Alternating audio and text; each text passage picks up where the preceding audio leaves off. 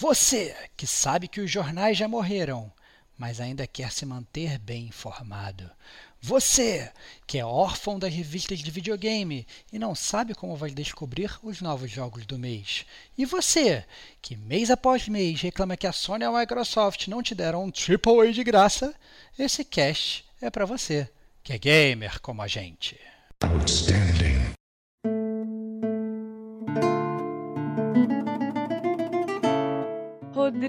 Estevão,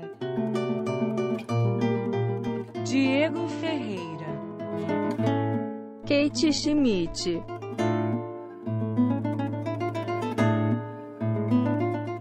Este é o Gamer como a gente News.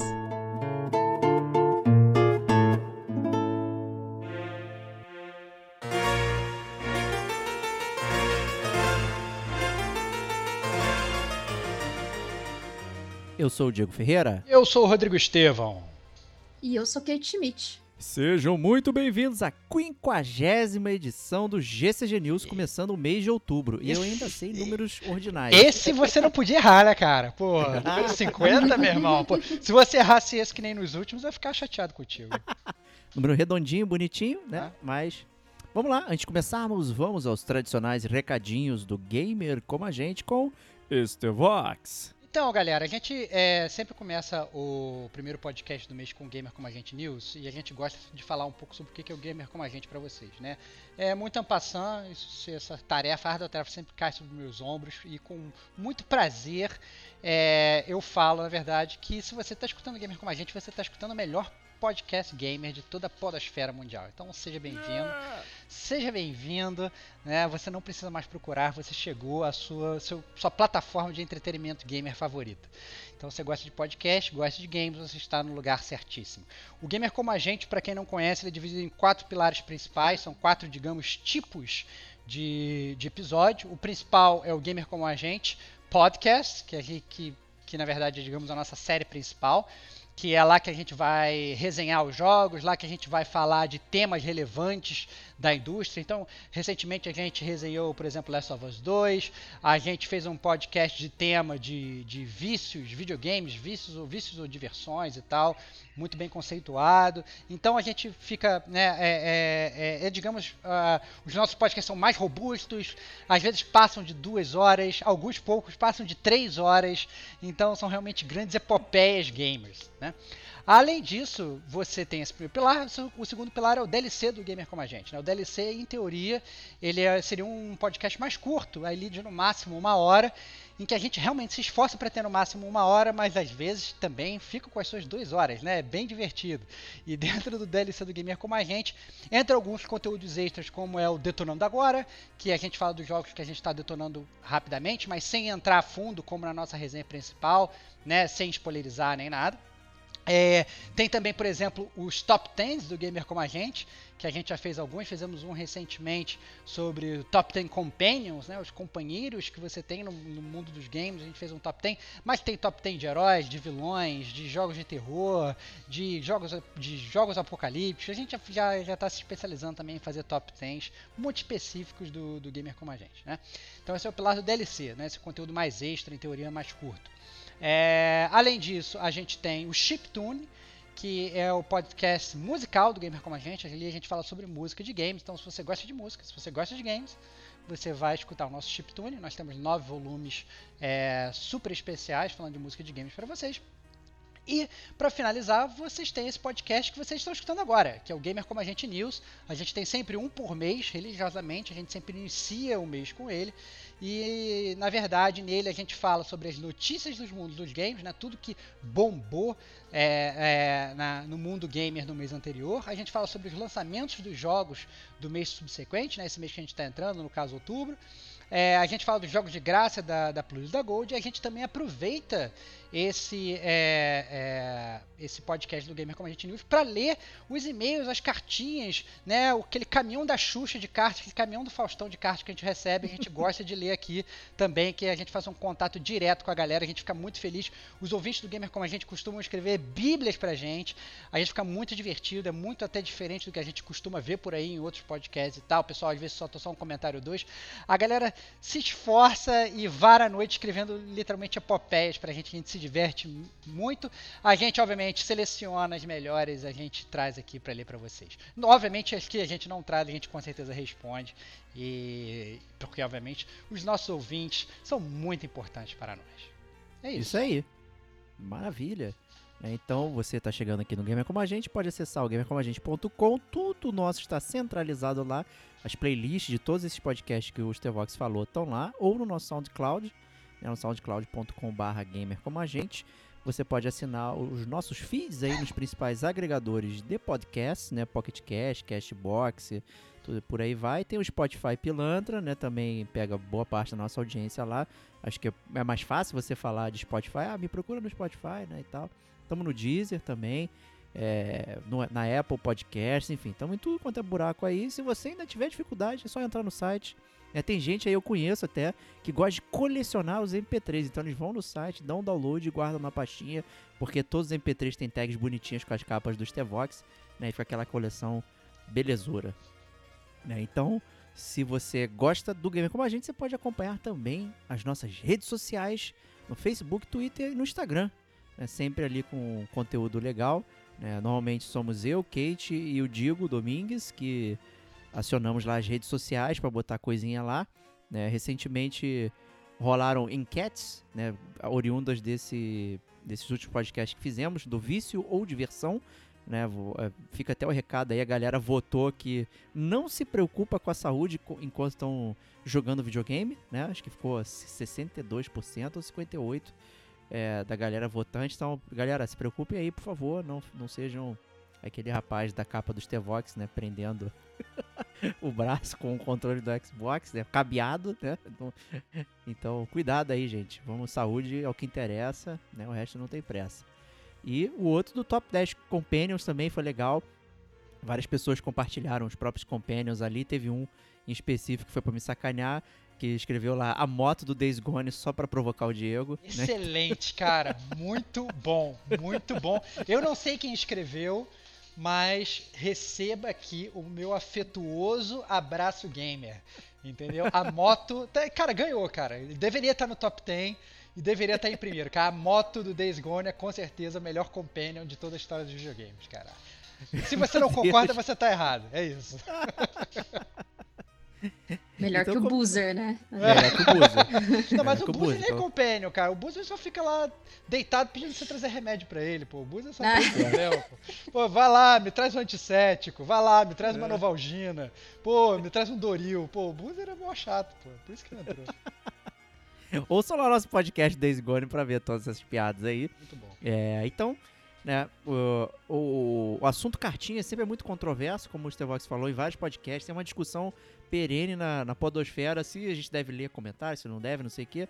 Caguei pra estatística. Aqui a gente bate papo com o ouvinte, a gente conversa com ele, a gente gosta de receber essas bíblias, pergaminhos que as pessoas mandam através do gamercomagente.gmail.com através de direct no Instagram, virou um, um método de comunicação com a galera aqui. Muita gente conversa com a gente lá também, muito legal. Então, assim, falem com a gente que a gente fala com vocês de novo. e- Reza a lenda, reza a Hum. lenda de quanto maior a carta, mais a chance dela ser lida aqui no Gamer com a gente. Isso é verdade. Olha isso aí, é verdade. não é verdade? Eu tô, eu tô verdade. cagando essa regra, mas é verdade. Cagou a Quanto- regra. Cagou a- Quanto maior, mais chance de ser lida, cara. Quanto maior a carta e quanto maior o hate também, porque a gente gosta de se divertir A gente, go- hate, é, né? a gente gosta do hate também, é verdade. Hate fundamentados, por favor. Não hate Isso, só por isso, hatear. né? não é besteira não. É, hatei, porque todos nós gamers sempre hateamos, né? Então, hatei com fundamentos que a gente curte também pra caramba aqui. Isso aí. Então vamos ao primeiro amigo aí que tá trazendo a cartinha pra gente, que é o Eduardo Holopainen, via Instagram, nosso amigo Heavy Metal Cabeludo. E vou deixar pra Kate ler a cartinha dele. Manda brasa. Vamos lá. Ele começa assim: Fala, meus amigos do GCG. Tudo bem? Como já é habitual, não poderia deixar de referenciar o belo trabalho que vocês fazem com esse incrível podcast. Yes! E aí? E é, muito obrigado, Eduardo. Hoje gostaria de trazer duas questões a vocês. A primeira seria: na opinião de vocês, é saudável as pessoas defenderem com unhas e dentes um determinado console e desmerecer as outras plataformas, seja por motivo X ou Y? Falo isso pois tenho o pensamento utópico de que a exclusividade de jogos só divide jogadores ao invés de agregar de fato. Sou realmente a favor da utopia gamer que um jogo deveria rodar em qualquer plataforma gamer, mas sei que isso jamais será possível dado o fator monetário que envolve e aquece a competição mercadológica entre as empresas. Ser sonista, caixista, manobrista ou equilibrista faz sentido? Até onde isso é válido? Bem, essa foi a primeira questão. A gente responde a primeira questão ou continuamos a cartinha? É, respondemos. Não, respondemos. Respondemos. E aí, Po- o que posso, que- tomar, posso tomar liberdade, rapidamente? Pode. Pode? É, o seguinte, é, minha opinião, opinião do Stevox, né? É, a primeira pergunta dele, na verdade, ele começa perguntando sobre uma coisa, mas depois ele envereda por um papo que eu já ia divergir um pouco. Então ele fala assim: na opinião de vocês, é saudável pessoas defenderem com unhas e dentes um determinado console por, por XYZ? Eu acho que não. Eu acho que na verdade você pode ter a sua preferência, né? Mas você tem que saber que às vezes o gramado do vizinho ele é mais verde que o seu e às vezes você tem que aceitar, né?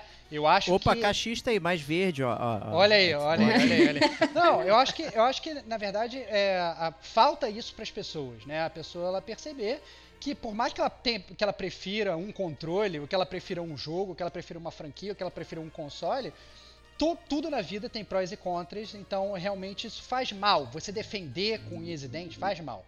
Já- só que na verdade, ele, ele na mesma pergunta, ele envereda falando de ah, eu tenho o pensamento tópico de que a exclusividade de jogos não deveria existir, que todos os jogos deveriam sair para todas as plataformas. Isso, na verdade, eu já sou contra. Eu acho que, na verdade, é muito importante você ter, na verdade, os jogos exclusivos, o que, na verdade, fomenta a competição, não entre os gamers, mas a competição entre as empresas de games, porque elas vão estar competindo pela audiência, competindo pela audiência, elas se impulsionam a lançar melhores jogos e quem no final das contas quem vai ganhar somos nós gamers, entendeu? Então na verdade a gente não vai precisar escolher entre é, é, é, a gente vai poder a gente vai poder inclusive ter um milhão de exclusivos muito bons de duas empresas para poder escolher, entendeu? E eu acho que isso ah, é é aquela competição que vai fomentar o mercado. A partir do momento que talvez tenha tudo para todo mundo, eu acho que ah, naturalmente o que ia acontecendo, as coisas iam acabar se acomodando e a qualidade dos jogos talvez acabasse ficando pior, entendeu? Então, assim, eu sou a favor, na verdade, de uma. Respondendo a pergunta, é, não sou a favor, na verdade, de uma discussão sem precedente entre os gamers, entendeu? É, pelo contrário, eu acho que deveria ter uma discussão muito mais respeitosa, com você sabendo que, na verdade, né, já diziam as pessoas que, que, que, que, que comem meleca, né, cara? Gosto não se discute. Então, assim, é, é normal você gostar de outra coisa, mas eu sou muito a favor da exclusividade de jogos. É muito bom e faz essa empresa. Você- Você vê, por exemplo, a Microsoft ela despontou já nessa próxima geração, né, por causa dos exclusivos, Game Pass e tal. E agora a Sony ela vai ter que melhorar os serviços dela, vai ter que melhorar os exclusivos e tal, porque senão ela vai ficar para trás. Então, talvez surjam jogos bons, novos pelo lado dela. É essa a minha modesta opinião. Justíssimo. Eu compartilho, então não tem nada a falar. Excelente, muito bom, muito bom. Muito bom. Então, Kate, se você quiser prosseguir ou comentar, fique à vontade. Não, a respeito é, assim dessa guerra de consoles, eu acho uma pura besteira. Acho que é, assim, você debater com respeito, tudo bem, sabe? É, mas, mas não nesse sentido de ah, meu console é melhor porque tem tal jogo, meu console é melhor porque assim, porque é relativo, cada um tem um gosto diferente, né? Então assim, eu acho meio bobo, né? É bobo. É... bobo, para não falar outra coisa. É bobo, feio e cara de É. melão, com certeza. não é? Quinta série. a, a respeito da exclusividade de jogos, eu, eu sou muito do, do sistema assim, deveria ter para todo mundo, todo mundo joga. Mas eu entendo também que o fator monetário fala sempre mais alto, né? É, que nem a Nintendo. A Nintendo tem o- as franquias exclusivas dela que vende horrores e nem por isso ela vai abrir para outros consoles. Sempre vai ser assim, sempre vai ter, né? Infelizmente. Mas eu sou a favor de que poderia todo mundo jogar. Mas dando continuidade aqui à cartinha do Eduardo, a, a segunda seria, a segunda questão que ele refere seria: vocês já pegaram algum jogo gratuito ah, da, Plus, da Plus ou de outros serviços onde não sabiam nada da história e depois se vislumbraram tanto a ponto de correr atrás e pegar as continuações ou DLCs do mesmo? Isso me aconteceu quando lançaram o Nihon é, na Plus e de lá para cá fiquei simplesmente aficionado pelas DLCs e a continuação lançada esse ano. Enfim, é isso. É, respondo ou Eu responde? acho que a Kate é a então? melhor pessoa pra responder, né? pode Porque ela responder. costuma xeretar tudo do Game Pass lá, né? e tal. É, eu, sou- é, eu sou bem vira-lata do, do- dos jogos dados ali. É, assim, de comprar DLC, não. A ponto de comprar DLC, realmente não. É, mas jogos que eu já tinha pego na, na Plus e eu fui jogar bem depois, ai, eu já me surpreendi. Já me surpreendi com Gone Home, já me surpreendi com Soma, com Transistor. Esses joguinhos assim que eu não dava nada, sabe? Na época que eu peguei, mas que depois eu instalei e joguei, eu achei fantástico. Mas a ponto de DLC realmente que eu me lembre, eu não, não comprei nenhum. Não sei se já aconteceu com vocês, mas É, comigo. Eu, eu, eu posso dar, dar o meu, meu, meu breve relato. É, é bem possível que eu esteja esquecendo, na verdade, né? Mas, obviamente, tudo que saiu da PS Plus desde o início, de graça, eu fui baixando. Vários eu não joguei, na verdade. Eu tenho, tenho esse mal, na verdade, se olhar sua biblioteca, tem um milhão de jogos lá que você não jogou. E você tem aquele backlog extenso. Mas eu consigo pegar de cara, assim, três jogos, na verdade, que eu, eu joguei porque deu de graça. E os três jogos eu gostei bastante e na verdade eu não estava esperando muita coisa. Um foi o Borderlands, o primeiro Borderlands, que inclusive quando lançou eu já sabia do que se tratava, mas eu falava, ah, cara, o visual é legal, mas eu não vou jogar. Só fui jogar por causa da Plus, que eles deram na verdade Borderlands 1 porque estava prestes a lançar o 2. Aí me fez comprar o do PS3, seu desgraçado, porque eu É. tinha no Xbox. É, então, é, ué, a gente jogou junto, olha que maravilha, cara. Olha lá. É, e aí, deu, de graça na época, o Diego não tinha plus e tal, não sei nem por que você não pegou, porque, sei lá, foi trouxa, né? É, mas peguei, gostei muito e tal. Inclusive, não me fez comprar DLCs do 1, mas me fez comprar o 2, o 3, Ransom Collection. Comprei isso tudo, apesar de não ter jogado nada, né? É muito bom, né? Como bom gamer como a gente. É, outro jogo também que se deu na Plus que eu não dava nada e que foi muito divertido em termos de multiplayer foi o Rocket League. Né, que foi um lançamento que lançou na, na- na PS Plus na época. Eu falei, ah, cara, jogo de carro, de futebol, nossa, a jogabilidade vai ser um saco e tal, não sei o que. E fui instalar, eu gastei horas e horas jogando Rocket League me diverti outro. E o outro é um outro indie que já, também já foi citado aqui no Gamer Como a Gente, Ampassan, que eu também, quando lançou, eu vi o visualzinho e falei, ah, esse jogo não é bom. Fui pegar quando deu de graça na Plus e me apaixonei. E agora vai lançar o 2, é o Spelunk. O Spelunk foi um outro que lançou, que foi assim, óbvio que todos esses outros petardos, por exemplo, sei lá, Nioh, Uncharted, Last of Us, etc. A PS Plus já deu vários outros petardos assim, mas quando lançou eu já tinha jogado, né? Então é, acaba que não entra aqui. Eu tô só tentando responder a pergunta do Dudu aí da melhor forma possível. Eram jogos que eu não tinha a menor ideia de que eu ia jogar e que eu acabei jogando e me amarrando. Tem mais um que você pegou. Qual? eu- olha como eu tenho memória boa. Me fala. E que a gente fez um Detonando Agora, que foi um dos mais famosos na época que ele foi lançado. Foi o Qual? Actual Sunlight. Olha, é verdade, cara. Actual Sunlight, cara. Esse jogo. É que tá, cara. Esse jogo ele é bom, mas ele é um jogo pesado, cara. Pesado, é um jogo, pesado. É um jogo sobre suicídio e tal. É um jogo que faz você refletir. Esse jogo é um jogo pesado. Tem Detonando Agora, é um dos primeiros Detonando Agora, né, Diego? É, sei se bem, bem, bem mais É, Eu não lembro o número. É, a gente, a gente pode depois tentar pesquisar e até botar na, na, na caixa de comentários aí do, do post do podcast.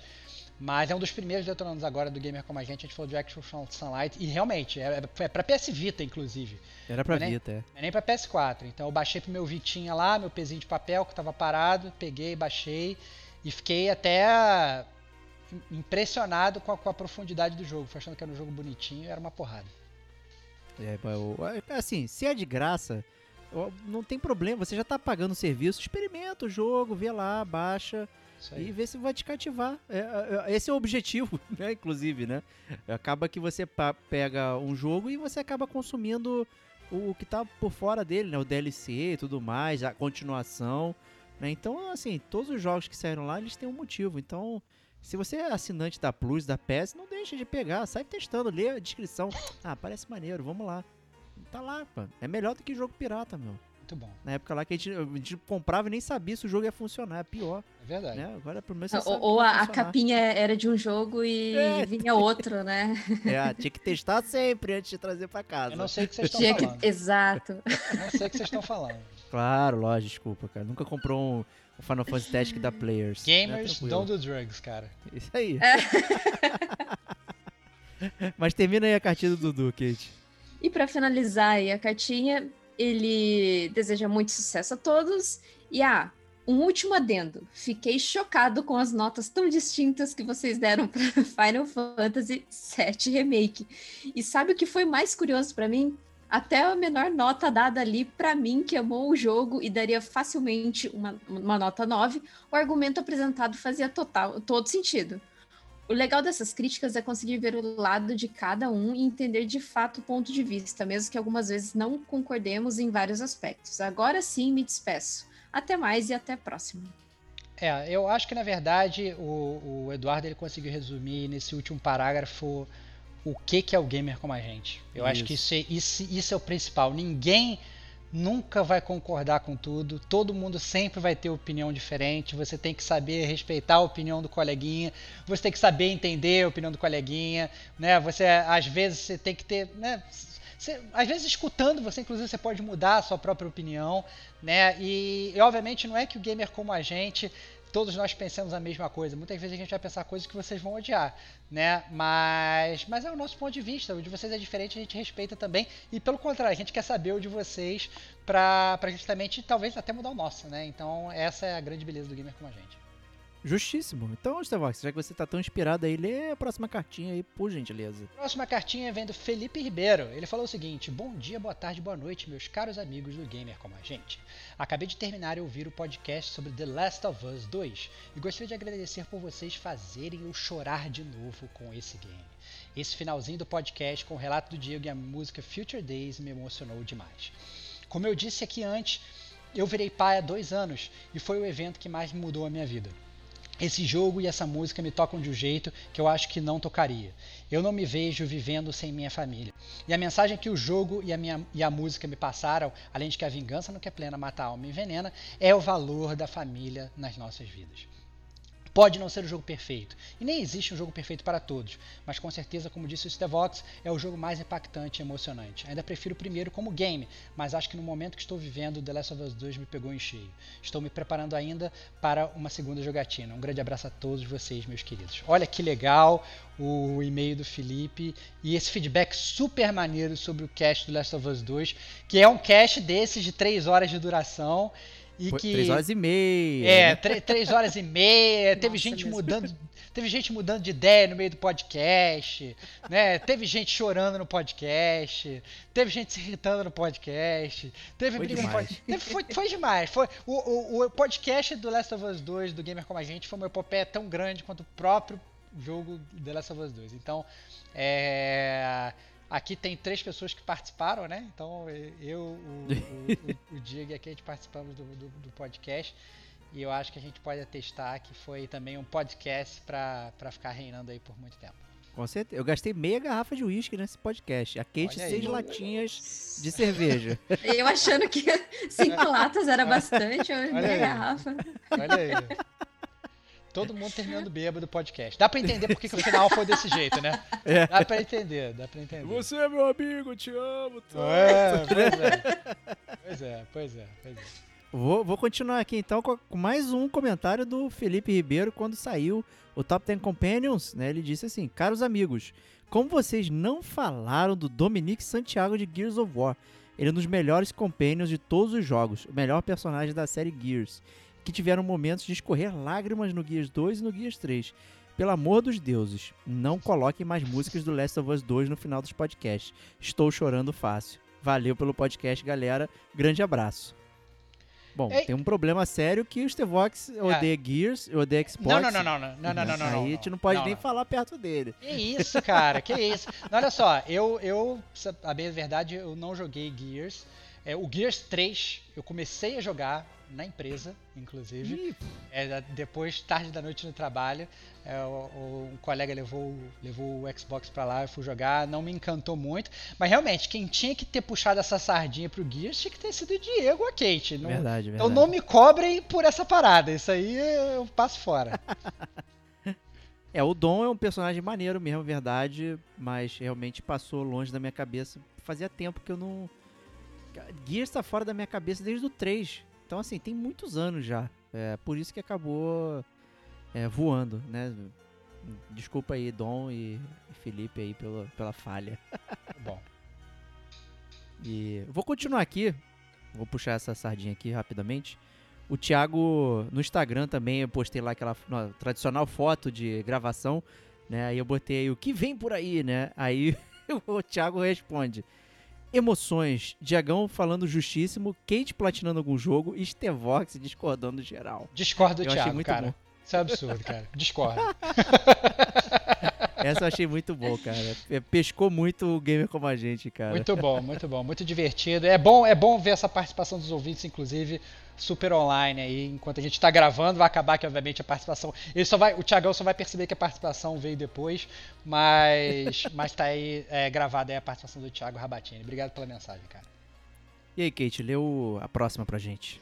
A próxima é do Diogo Delfino, via Instagram. Olá, conheci o- o- os podcasts na semana passada e tô curtindo bastante. Parabéns pelo trabalho, muito bom mesmo. Ouço no Spotify, estava de férias e trabalho com TI. Voltei de férias e estava procurando algum podcast para ouvir durante o trabalho aqui. Me interessei pelo nome e não me arrependo. Já ouvi uns, umas, uns 10 podcasts desde então. Ó, show, hein? Olha aí, curti o nome, a capa do Stevox que é bonita, né? Excelente, Pô, excelente. parada- É muito bom pegar novos Chama atenção. ouvintes. Continue, continue ouvindo, a gente gosta de novos ouvintes. É, é, à medida que você for ouvindo, não importa se é um podcast antigo, manda e-mail pra gente sobre ele, caso você tenha gostado, caso você tenha hateado também, que a gente lê, que a gente gosta de comentar e faça parte dessa grande família que é o Gamer como a gente. Isso aí.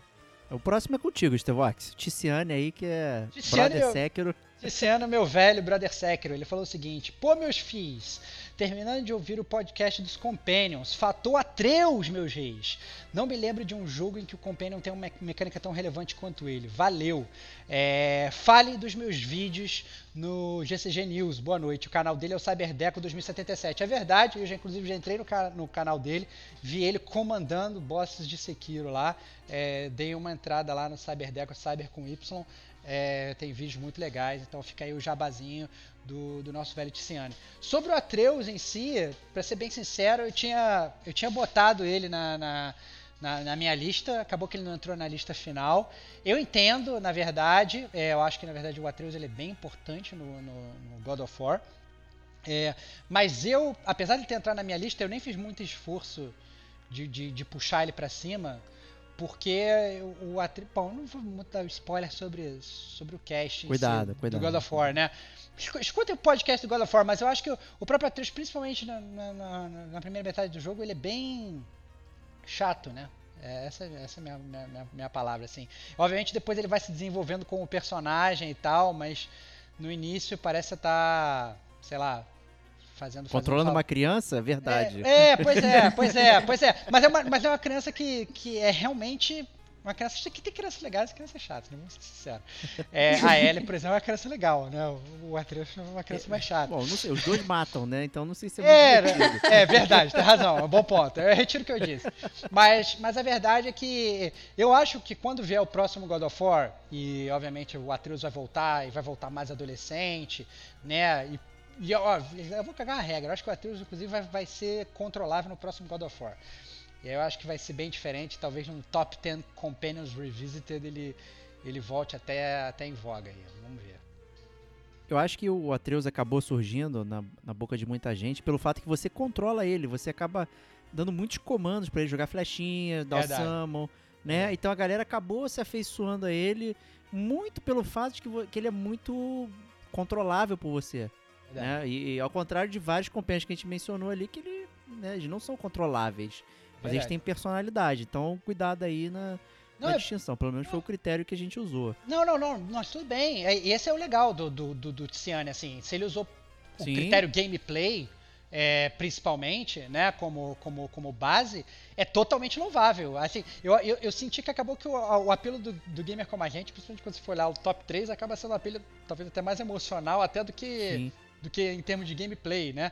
E aí a gente volta àquele parágrafo do, do, do Eduardo, lá na primeira cartinha que a gente leu, né?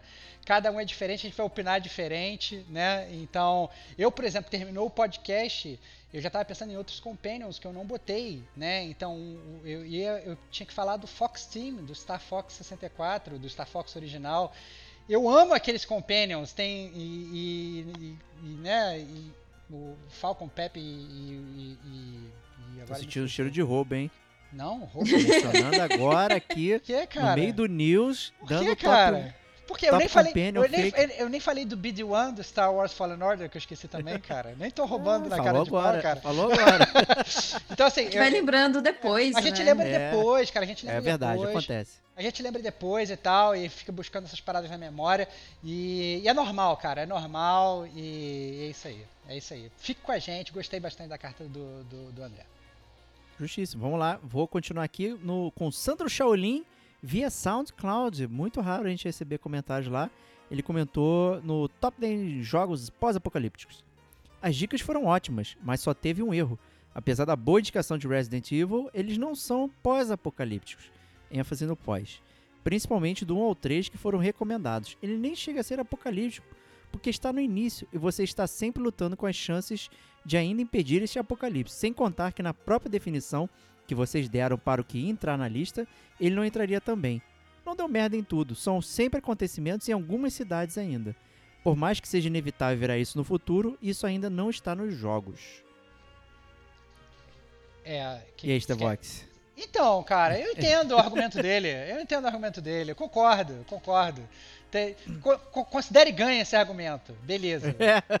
Considere ganha esse argumento. Mas a gente botou o Resident Evil lá na hora e, e é isso aí. Sabe É. por quê? Resident Evil é bom pra caramba e nunca demais recomendável. Não, não, não, mas eu entendo, eu entendo, é verdade, é verdade, tem razão, tem razão. Mas com certeza, e aí vem o ponto, talvez se a gente não tivesse botado Resident Evil, ia chover cartinha falando que como assim vocês não botaram a melhor série pós-apocalíptica de todos os tempos e tal. Então, pense talvez quando na categoria do Resident Evil, quando a gente falasse do Resident Evil, pense numa categoria pós-pré-apocalíptica, pronto. Pós-pré, boa. Pós-pré-apocalíptica, que aí já fica, já fica de boa e a gente E, encaixa o né, o, o fato da gente ter colocado lá só fez o Sandro aparecer e mandar essa cartinha aqui pra gente, né? Então, pô, É isso aí. valeu a muito bom. pena. E eu até respondi ele lá no SoundCloud e ele comentou assim: Poxa, que da hora, vocês aceitam críticas e ainda respondem o público, coisa rara hoje em dia. Essa me ganhou. Uma pena que nem todo criador de conteúdo que merece tem o apoio apropriado. Então, aí, apoia a gente aí, por favor. É, a gente apoia não a pede gente. nada, a só- gente só pede eu- pra ouvir. É isso aí, é isso aí. Só se inscreve no feed, continua mandando cartinha, interagindo com a gente, que é tudo que a gente pede, que a gente se diverte. Exceto o Patreon secreto, onde você vai ter acesso a todas as gravações. Mentira, não vai ter nada. É, a Eu tenho que que, mencionar isso toda hora. a gente tem que- tem que criar o Patreon do gamer como a gente, cara. Isso é verdade, cara. Justíssimo. Vamos lá, vamos lá. Manda aí, Kate, pra gente o próximo aí. O próximo é do Arthur Silva, via e-mail. Meus amigos gamers, esse podcast foi o que me deu mais hype, pois eu não tinha uma caridosa alma para desabafar o quão fantástica foi a experiência do jogo pra mim. Ele tá, falando, ele tá falando do The Last of Us 2? É isso? Isso. Ele tá se referindo ao The Last of Us 2. Ah, tomei alguns spoilers leves nas mídias sociais e os gamers, ele põe aspas aqui, mais sensíveis aos temas polêmicos me deixaram muito na vontade de jogar. O game é uma imersão completa de sentimentos conflitantes de cunho moral. O que você faria na posição dos protagonistas? Ele pergunta. E ele, ele em comparação com quadrinhos, é uma linha vertigo. É um enredo super inteligente, vai ficar no meu coração. Espero ver mais games assim no futuro e sinto pena dos moralistas que perdem essa experiência por serem sensíveis a temas tão normais hoje, hoje em dia, e que não deveriam gerar espanto em ninguém. Abraços, ótimo cast. Excelente. Se você quer discutir moralismo, o, o jogue Disco Elysium, né? Que tem toda uma Yay! vertente moralista. Que te questiona Pra Que te caramba, né? para filosofar, né? Então tá aí. Obrigado, Arthur, pelo seu comentário. E vamos lá, Stevox, próximo aí. Próximo foi o Alex via e-mail falando sobre Last of Us 2. Ele falou o seguinte: Fala meus amigos, aqui do arroba insightgames.ok e arroba podcast passa o controle. Queria dizer que eu vi que, que tive que ouvir o programa do The Last of Us no modo Casas Bahia, em 24 vezes. Excelente, né? Dá, dá pra entender, porque podcast de 3 horas e meia, quem é que vai poder parar 3 horas e meia pra ouvir um podcast assim direto? É, tá- é, pra, é pra parar mesmo ouvir É episódios. difícil. É difícil, é difícil. É, e queria dizer que eu também comecei o jogo odiando a Abby e terminei amando ela. Eu joguei com a minha esposa e blam, blam, blam, blam. Ele falou várias paradas que eu não Desculpa aí, posso... Alex. É, desculpa, Alex, a gente não pode, por mais que a gente esteja aqui lendo o que você falou, a gente não pode falar, porque senão você. A gente vai spoilerizar todos os ouvintes. É, e ele continua fal- falando o seguinte: para mim. Para mim, essa é a maior beleza dessa obra de arte. Te obrigar a vestir os dois incômodos sapatos. Um de uma garota que amadureceu e blém, blém, blém, e se tornou uma pessoa má. Dois, um sapato que inicia desconfortável de uma pessoa que blém, blém, blém, mas você acompanha a sua redenção. Isso é tremendo. É, eu, eu concordo com tudo que ele falou e na verdade a gente é, discorreu sobre isso com propriedade no podcast Last of Us 2. Escutem lá. E ele termina falando o seguinte: Concordo também com o Diego, há um grande cansaço na gameplay. Os dias 1 e 2 da Ellie são enfadões e me parece que o erro foi terem postado, apostado num mundo linear, com muitas áreas de exploração, o que tirava o ritmo da trama. Você quer ver o fim, não ficar procurando água, pedaços de papel e cartas. Mas apesar disso, minha nota é 9,5. Game belíssimo e até agora não há concorrente para GOTY 2020. Forte abraço e continuem sendo excelentes no que fazem. Olha aí que legal, muito maneiro receber esse feedback aí do Alex. E quem quiser, obviamente, também falar com ele direto, é, ele já fez o jabá aí que eu já falei, o sitegames.ok e o podcast Passa o Controle. Isso aí, o, o Alex eu já troquei muita ideia com ele aí nas redes sociais, o cara é gente fina pra caramba. É, o passo controle é com o Duan lá do Uva The Game também, que já foi. Já apareceu aqui e tal. Então a galera, gente fina pra caceta, curtam lá o trabalho deles, que é bem legal. E ele continua, né? Não, não obstante, é, veio com mais um e-mail com vício ou diversão, né? Nosso podcast lá. Que ele fala assim: Meus caros, que tema incrível.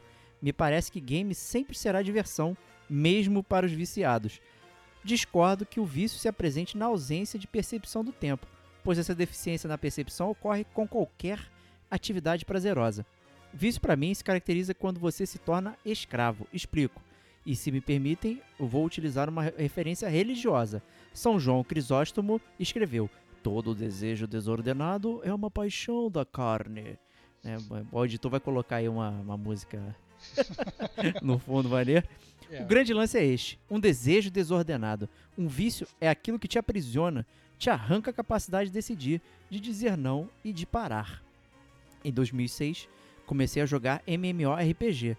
Primeira vez, o jogo era RF Online da Level Up. A Level Up fez um grande sucesso no Brasil, né? Diga-se de passagem, né? É. E eu me tornei escravo daquela comunidade online por seis meses. Foi pouco? Talvez. Mas foi tempo suficiente para eu acordar às 5 da manhã para jogar antes de sair. Deixar o PC mineirando automaticamente a madrugada toda. Virar 12 horas sem parar jogando. Mas eu só percebi o vício quando, num sábado à tarde, dois amigos vieram até meu portão me convidar para uma festa. Eu fiquei puto por ter que parar de jogar para ir atender eles. Eu os tratei com indiferença. Fui escroto. Voltei para o game e logo que sentei ali na frente do PC, aquilo me incomodou. Fui na festa naquela noite. Vendi minha conta. Ih, ganhei um, ganhei um cash aí, hein? Muito bom. E depois disso, evito totalmente jogar MMORPG, porque me parece que é minha kryptonita. Perfeito programa, foi sensacional o tema. Muito obrigado pela reflexão. E obrigado pelo seu relato também aí. Combinou com o que a gente queria dizer no programa. Então, brigadão, Alex. E vamos para a próxima cartinha, hein, Kate? A próxima cartinha é do Pedro PM, via e-mail, é, a respeito do cast The Last of Us 2. Amiguinhos do GCG, vou falar aqui do The Last of Us 2. Primeiro, o Diego tá certo e o final é uma merda. Setenta- Yes! Começou bem. 70% do tempo de jogo é matar, matar e matar. Que isso? Extremamente vazio. O O que Diego deixa o final ainda isso. pior. Você passa o Será jogo inteiro matando figurantes iguais, matando coadjuvantes e figurantes. Seu Madruga nos ensina há mais de 60 anos: vingança nunca é plena, mata a alma e, e a envenena. Segunda vez que rola isso, né, o pessoal? Sabe onde você Não pode é? encontrar isso? Nas camisetas gamer como a gente. assim que é vo- voltar ao normal, né, claro. Exceto que todo mundo tá falando ai. errado, cara. Vingança não quer plena, cai teu dedo com, com gangrena, cara. Esse é o verdadeiro ditado. Continuando a cartinha aí, é, ele diz: a campanha da Ellie é extremamente vazia e algo que poderia ser feito em, no máximo em 10 horas, usam 15 horas. Eu me aproximei bem pouco dos personagens da campanha dela. A da Abby é o contrário, me aproximei muito de todos, me lembrando até do primeiro jogo da franquia. Ah, curioso. Tirando o um terço do papel, de papel, e o fato de se tornar extremamente cansativo, o que o torna artificialmente alongado. É ótimo. O level design e a inteligência artificial é maravilhosa. A recompensa pelas horas matando NPCs iguais são os papéis que contam a história do mundo, que pelo menos é muito boa. Considerando tudo isso, minha nota é 3.75 de, Viol- de uma média de 5. Ah, violões artificiais. Aliás, vocês, vocês não falaram dessa parte que é uma das melhores coisas do jogo. É, realmente, a gente esqueceu, né? PS, quero entrar no, no mundo dos jogos de, de Miyazaki. Começo por Dark Souls ou Bloodborne? Então, PS2. Retira- é o PS2 Retirado por, por motivo. por motivo de spoiler. É, é, o aí, Estevam já tava aqui. Então, então, então. PS2 retirado por motivo de spoiler. Ai, muito O mais bom. legal é que logo depois dele mandar esse e-mail, logo depois chegou um outro e-mail dele falando: foda-se, o discurso do Diego aumentou minha nota, agora é 4 de 5. Então, então assim, eu acho que, eu acho que o ponto principal do, do, do Last of Us, né, até pelo próprio lado dele, o que, que ele sentiu sobre a Abby, sobre a Ellie, é exatamente o que os desenvolvedores queriam que ele sentisse. Isso já prova praticamente que ele foi mais um, como todos nós, foi mais um bonequinho é, participando dos- da, da brincadeira dos mestres dos bonecos da- do- dos desenvolvedores da Naughty Dog. Então, é, isso por si só, para mim, eu já acho que já, já, já leva a, a nota do jogo lá pro alto. Né? É, com relação à, à pergunta dele específica, na verdade, que ele mencionou que a gente não, não falou dos, viol- dos vilões artificiais né, que tem no jogo, é realmente uma mecânica espetacular. A gente passou em branco, deveríamos ter falado. Tem inclusive, na verdade, um, um- se você for procurar no YouTube, tem pessoas tirando várias outras músicas existentes é, no violão do, do Last of Us 2. Então tem gente tocando desde Guns N' Roses até, sei lá, outros um milhão de coisas, até a música do Bon Jovi, etc e tal, e tirando várias outras melodias aí nos YouTubes da vida, né? Porque essa mecânica ficou realmente é, muito interessante. Óbvio que em termos de gameplay especificamente, é, não, não muda nada, mas acaba sendo uma coisa legal pra, legal pra passar o tempo. Isso é tipo o cavalo do Metal Gear fazendo um cocô no meio da pista e o Jeep derrapando, na real. Eu, Não, que eu- isso, eu- cara. Eu confesso que o violão é completamente dispensável, cara. Eu achei legal, eu achei legal, cara. Eu, eu achei legal. Totalmente. Não, eu achei legal, eu achei divertido. Não, não diria que é a melhor mecânica dos games, mas é aquele negócio que vem de graça. Você usa se você quer, né? Vem de graça. Eu quero jogar É. um game de violão da L, né? Vai Não, vir aí. é Guitar maneiro, Hero cara. Apocalipse. Não, cara, mas é maneiro. Eu achei legal, cara. Eu achei legal ter e eu achei legal como que a galera tá utilizando. Porque se você entrar na internet, realmente você vê muita gente fazendo coisas maravilhosas, cara. E acaba sendo um. Vai tocar um violão de verdade, desgraçado. Cara, é daí, cara. Às vezes o cara não sabe tocar violão de verdade e quer tocar só ali, cara. Qual o problema? Quantas pessoas não tocam Guitar Hero e não sabem tocar guitarra de verdade, cara? E aí? Então, é sobre assim, isso. Tá errado, vai tocar um instrumento. Não, É. mentira, eu tô sendo hater de bobeira aqui. Tá sendo hater de Mas eu bobeira, realmente não gostei da. Eu achei que é completamente dispensável essa parada. É, eu acho que é muito simples, né? Se você acha dispensável, você não, você não, não faz, né? É aquela não, não que faço, não. Fui fala, né? obrigado a fazer. É um absurdo isso. Fui obrigado Ah, a tocar violão. dois segundos lá, cara. Eu não segundos, consigo, minha cara. mão é pequena, cara. O acorde. Ah, ah, para com isso. Cara. Isso é recalque porque tu não conseguiu tocar guitarra, cara. É... isso, é, isso é recalque que tu é um- tu é um- player de guitarra frustrado. Frustrado, frustrado. É, E só pra terminar, na verdade, pra gente não se alongar muito, né? O, o- a pergunta do, do, do Pedrão sobre o qual jogo que ele, que ele, que ele joga pra entrar no mundo do Miyazaki, Dark Souls ou Bloodborne, é, depende muito de como você. de, de que tipo de player você é, né? É, o, o Bloodborne, eu. Eu acho, na verdade, que é um, ele é bem mais fácil que o Dark Souls. Vou deixar a parte falando. Mas, de qualquer forma, a, a grande verdade é que o primeiro jogo da franquia Souls, seja Bloodborne, seja Dark Souls, seja Sekiro, seja qualquer outro, o primeiro jogo sempre vai ser o mais difícil para você. Sempre, porque você tem uma curva de aprendizado da série Souls, e essa curva de aprendizado, depois que você passa por ela, os outros jogos da franquia acabam se sendo mais palatáveis né? Então, mas eu diria, obviamente não estou ficando em cima do muro, estou sendo bem, tô sendo bem, bem transparente. Eu, eu talvez começasse pelo Bloodborne, né? É, mas talvez se você não achar, se ele achar que ele é muito action based, eu acho que o Dark Souls é um jogo que ele permite mais que ele é um, tem um pace mais lento, ele permite que você fique mais tempo defendendo, né, mais tempo estudando o inimigo, enquanto o Bloodborne te recompensa por você meio que às vezes ir, ir atrás dar mais dano, porque dando dano você recupera a vida. Então, é, eu diria jogue os dois, essa é a verdade. Jogue os dois, são dois jogos únicos, maravilhosos, corre atrás, Miyazaki é vida, na minha opinião. E o Bloodborne tá barato, né? Ele tá naquele Greatest Hits, né? O Playstation uhum. vermelhinho, então dá pra pegar ele num preço, às vezes, por 49 reais. Tipo, tu levar um, jogão desse por 49 mangos, meu amigo, é, não tem pra ninguém, não. E é outro que já deu de graça na Plus. Aí, ó. Também. Voltando, e deu de graça aleatoriamente esse mês aí. Também. Foi. Essa é. semana, se não me engano. É. O, é, então... A próxima cartinha é, é, do Pedro também, só que essa é pra vocês, The Vox.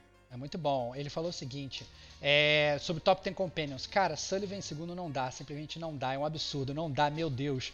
Como Sully em segundo, que merda vocês fizeram? Não é possível. Como pode uma porra dessa? a L do 1 é muito melhor do que qualquer Companion do 2, by the way. É, então, mais uma vez, é, volta de novo aquele último parágrafo lá do, do, do Eduardo, né? Eu acho que quando a gente optou, a gente leva muito em consideração a emoção que a gente sentiu né?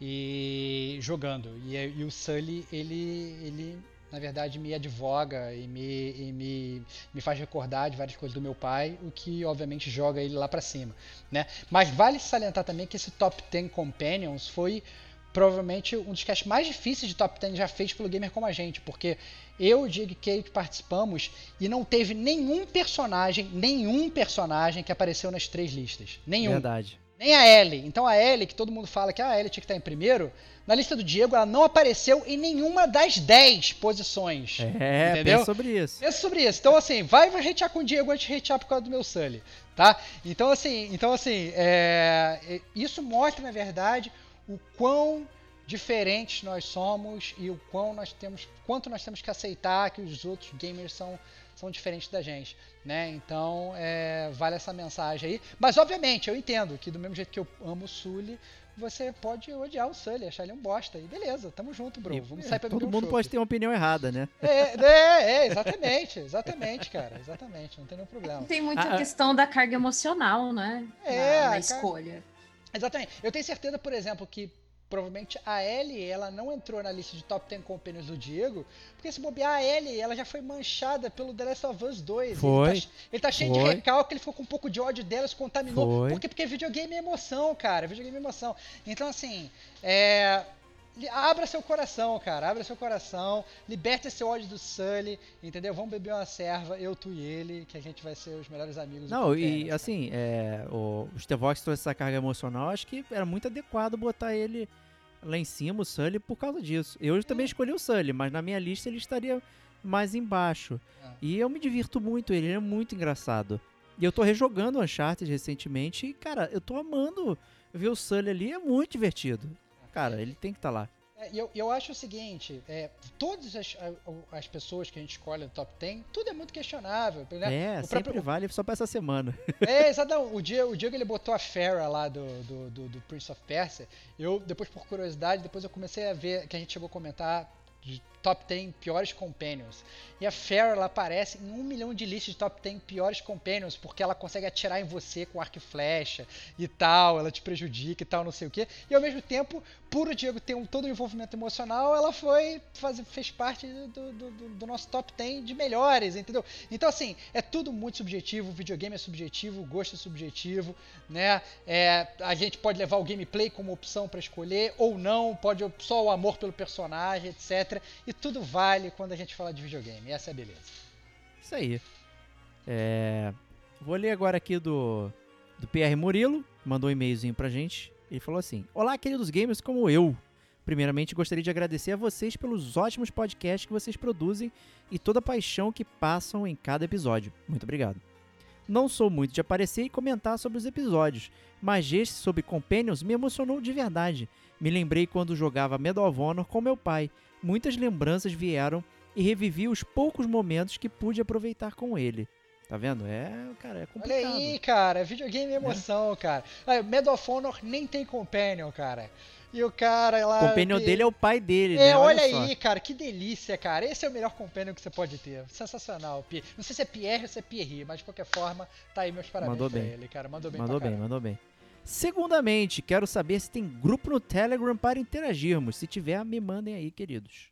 Então, a gente atualmente não tem grupo do Telegram, mas se vocês fizerem uma pressão grande, a gente pode até pensar nessa possibilidade de criar, mas a gente precisa ter uma pressão popular, né? Um- eu, eu, sinceramente, eu sou muito ausente de redes sociais, de grupos e tal, e afins. É, mas, mas nunca sabe, né?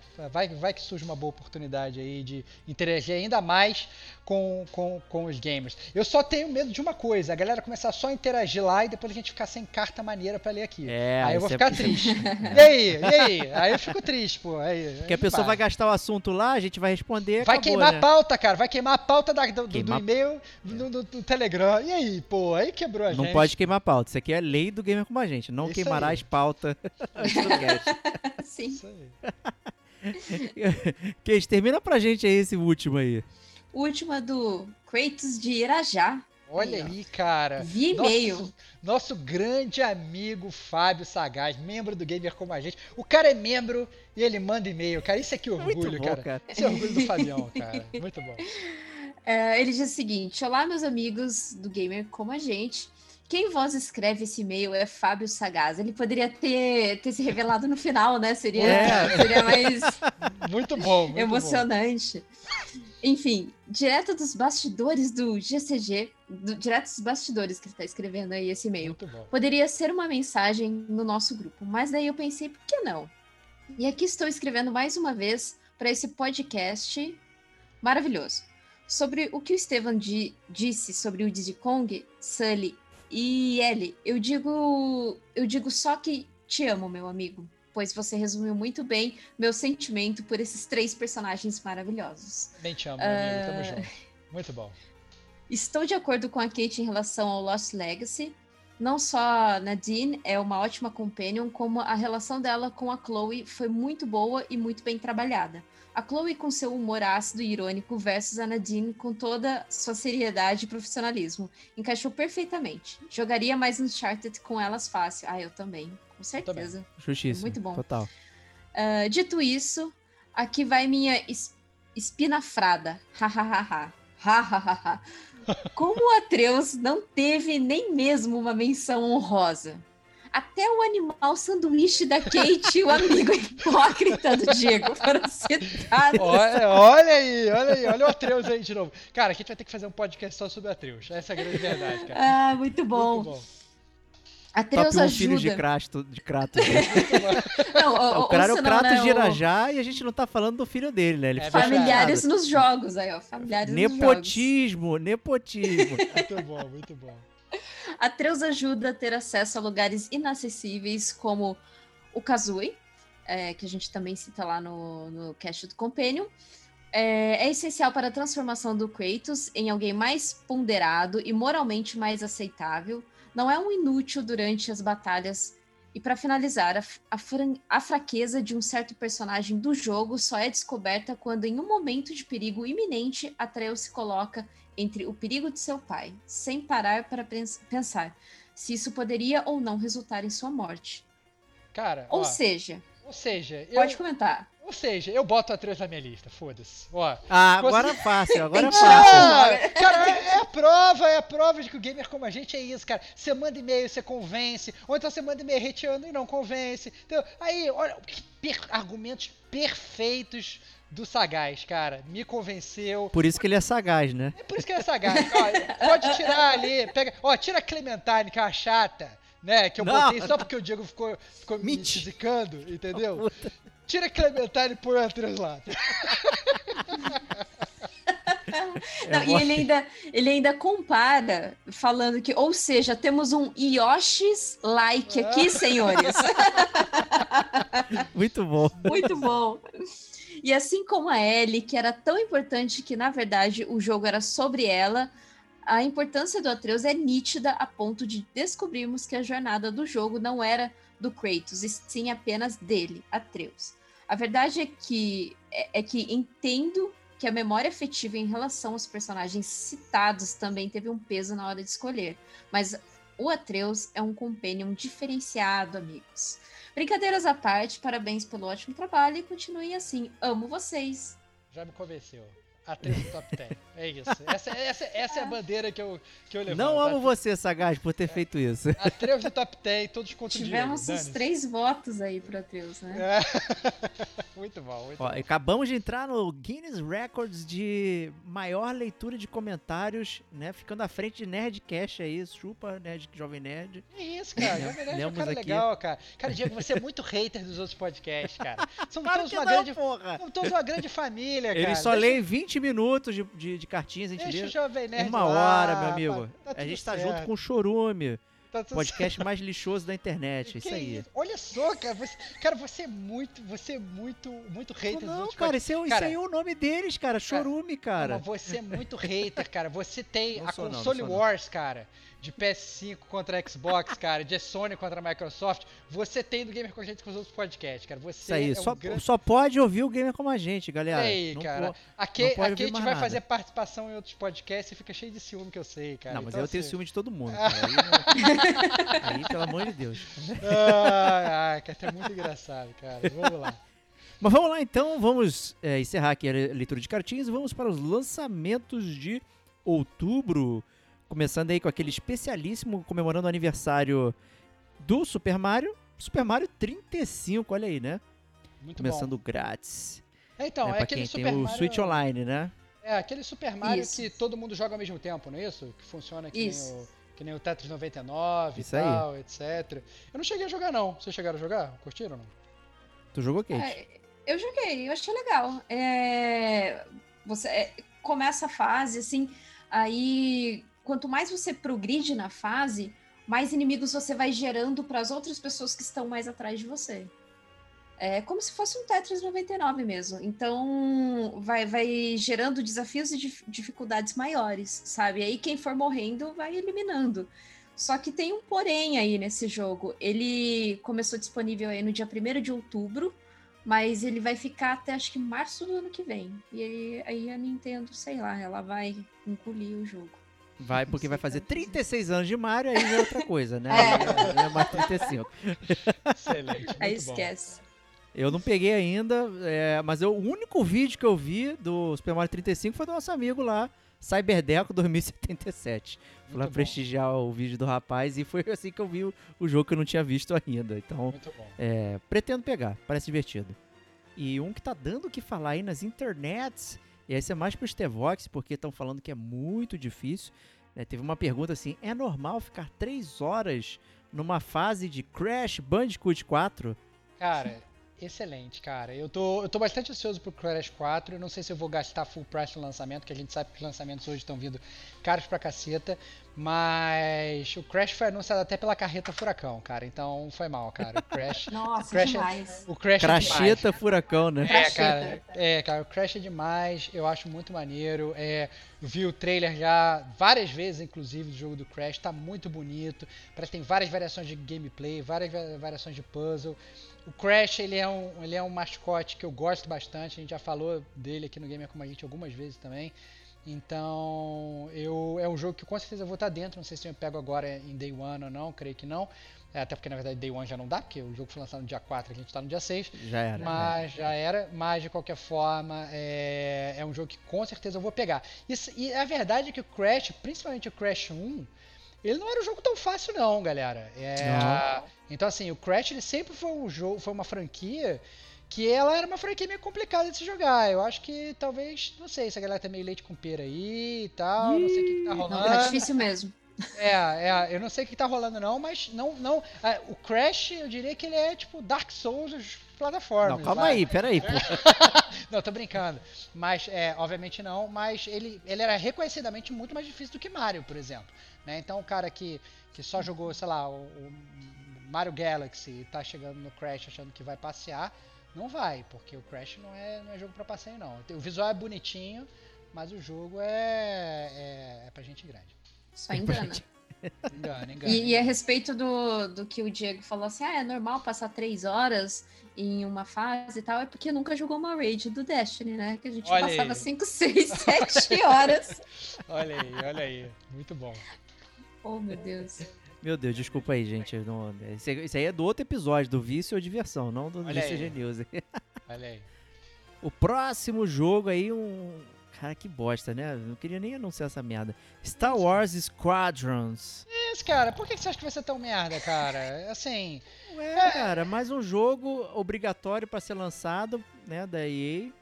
E é isso aí, cara, cara. é um jogo de nave do Star Wars, cara. Se você gosta de Star Wars, se você gosta de, de, de jogo de avião, cara, você vai ver uma boa. Eu não Ele tem o modo VR, né? O modo VR, acho que você Pois consegue é, usar cara. algum...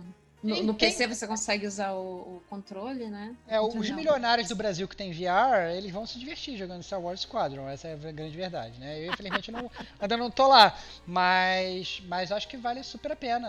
É, é, assim, eu, eu sou muito a favor, assim, você percebe que tem esses nichos, né? Então, tem jogo de avião, a galera de jogo de avião, a galera de jogo de avião. Se o cara... Vai jogar Flight Simulator, cara, que o teve cara- um buraco no Brasil. Eu sei, O cara, buraco mas, ele- negro, cara. mas o cara já excelente. tá jogando Flight Simulator, mas o cara é fã de Star Wars também, cara. Ele vai poder jogar o avião do Star Wars, cara. Vai estar ele lá na X-Wing, maravilhoso, cara. Pô, 100%, cara.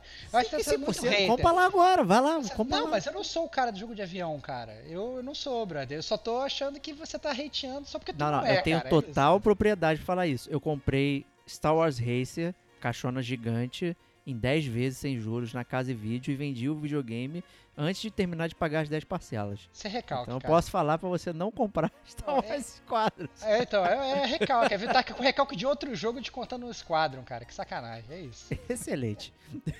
Foi o trauma, Próximo. né? É trauma, Trauma. é trauma, é trauma, é trauma. Próximo jogo, FIFA 21 aí, com a sua capa aí de Graphical Designs My Passion, né? E Ah, cara, mais um Tamo jogo aí. que, que vai vender horrores, a galera vai investir um milhão de, de, de dinheiros virtuais, de dinheiro de verdade no FIFA Ultimate Sim, né? E é isso aí, FIFA é FIFA. Todo ano vai sair um. A menos todo- que você tenha Game Pass Ultimate. Que agora em novembro vai ser atrelado com a EA. É, e daí você vai ter acesso ao FIFA. Olha aí, olha aí, mais um, ó, mais uma novidade. Cara, Game Pass é demais, cara. A Microsoft tá, tá, tá passando rasteiro em todo mundo, cara. Parece lutador de capoeira. É excelente não é de comparação. gordo. É, cara, é, é, tá, a Microsoft tá que nem é de gordo. Muito bom. Muito bom. Próximo jogo aí é um jogo que a Kate tá jogando aqui pra gente. Cuidado, não pode revelar muitas coisas, que é Vigil The Longest Night. Ó, eu não ia nem falar, ó. Você que falou. Né, não, já dou logo a denúncia. Não, mas é, é um joguinho indie assim, muito, muito, muito interessante, muito legal também. É, é um jogo até. Eu, eu já terminei de jogá-lo. E eu não posso falar muito, Tem mas teremos aí um, um tá detonando agora. É, É. teremos um detonando agora aí do, sobre o jogo. Eu, eu assim, pra falar dele, eu vou pisar muito em ovos. Mas é, é um Metroidvania. E tá- o jogo tá muito bonito. Ah, joguei 30 horas, demorei Que umas isso. 30 horas pra fechar o jogo. Mandou bem, mandou bem. Isso, cara. Muito bom. Muito bom. É, esperem, esperem até o nosso detonando. Mais agora. informações detonando agora ainda esse mês, Isso. provavelmente. Muito bom. Isso aí, excelente. É, próximo jogo, Remothered Broken Porcelain. E aí, hein? Esse é de É- é terror, de- não é? é de eu terror. tenho medo. Eu, tenho, eu tô É, fora. Esse, é- esse é de terror e se eu não me engano, ele vai sair aí pra. Pra Live Gold, não? O Serginho que tá fissurado em pegar ele aí. Ah, Não, não, eu confundi um da Live Gold. Não, não é o da Live Gold. É o Serginho, ele comentou. É um, é um jogo de terror aí, acho que meio que pra comemorar esse Halloween aí agora em outubro, né? Cara, a- o, o jogo, você olhando as imagens, ele É parece, bem na verdade, bonito. é bem bonito. Ele parece ser bem um jogo bem robusto. Não sei se a imagem tá, na verdade, tá enganando, né? Mas eu acho que é desses jogos pra tu jogar e ficar com medo de verdade. Porque Não, tem, tô um- fora. tem uns bichos aqui, umas pessoas com, com olhos correndo. Não, não, tá louco. Tem, tem uma, uma- uma- uma- umas enfermeiras meio malucas do demônio aqui. Uma... Sei não, cara. Eu acho que esse jogo aqui é pra, é pra ficar com medo de verdade, cara. Acho que pra galera fã de terror aí, acho que vale a pena. Sim. Isso aí. E o próximo também, Amnesia Rebirth. Mais um de terror, meu Deus, cara. Me tirem É. fora dessa aí. O, o, Am- Amnesia foi um outro que já deu de graça na, na- Não é o Rebirth, obviamente. Mas o Amnesia já foi um de graça que deu na PS Plus e até agora tá lá na minha lista de tu- de tudo pra jogar, pra depois eu anunciar que foi um dos melhores jogos de terror que eu joguei de todos os tempos. No meu também tá lá parado. É, cara, mas é, é- o Amnesia é conhecido também por ser uma série que deixa as pessoas de cabelos em pé, né? Então, fiquem preparados também pra essa nova interação da série. Justíssimo aí. Ó, o próximo jogo é comigo mesmo. É com o Diego. Daí. Megami Tensei é, HD Remaster Nocturne, que é o Shin Megami 3, é, saindo para Suitão. E continuando a saga aí, muita gente co- conhece o Shin Megami apenas pelo Persona, né? Mas na verdade o Shin Megami é uma saga é, bem maior. Tem vários, né? Tem o Digital Devil Saga, tem o Devil Summoner, tem uma série de, de jogos que ficam embaixo do banner é, Shin Megami, né? E essa é a série principal aí, com Nocturne, que era uma bem interessante, que esse é pós-apocalíptico. O mundo já começa detonado e você vai decidir o destino do que resta. Né? Então é um jogo bem difícil, né? Ele traz o. No, no PS2, até quando ele saiu, ele trazia muita coisa ainda daqueles dungeon crawlers e RPG japoneses lá da, da série, que é bastante dificuldade, e agora vai vir um modo fácil, né, para trazer jogadores mais mais tranquilos e tal. Eu vou certamente pegar, porque eu gosto muito eh, da série e desse jogo especificamente é bem legal. Acho que o conceito dele é bacana. E tem aquele, aquela parada de bater papo com os demônios, né? E você conversar com eles e poder absorver depois e tal. É bem legal. Eh, quem curte aí um RPG eh, japonês aí na veia tem que, tem que jogar. É muito bom. E prossigamos então aqui com uma grande ah, porcaria, né? Não, peraí, Que sacanagem. isso, que isso, Sacanagem. que isso, cara, que isso. Mas acho que nessa eu vou concordar com você. Opa aí, Olha ó. Meu pai fala que é porcaria mesmo, eu não vou falar nada não. Watch Dogs Legião Urbana. Aí, olha cara. Nossa senhora, que Watch Dogs Legion é um jogo que na verdade já está sendo prometido há um milhão de anos, né, cara? A É, gente já viu um milhão de trailers, mais uma sequência aí da série Watch Dogs. A série Watch Dogs, sendo bem sincero, ela não é uma série muito amada pelo, pelo- pelos integrantes do Gamer como a gente. não. Né? O 2 é Mas- legal, vai. O 2 é legal. Ah, então, ele é amado por. Ele é odiado por todos esses integrantes do Gamer como a gente, exceto pela Kate, que é o 2. Então, sendo bem claro, é, é isso.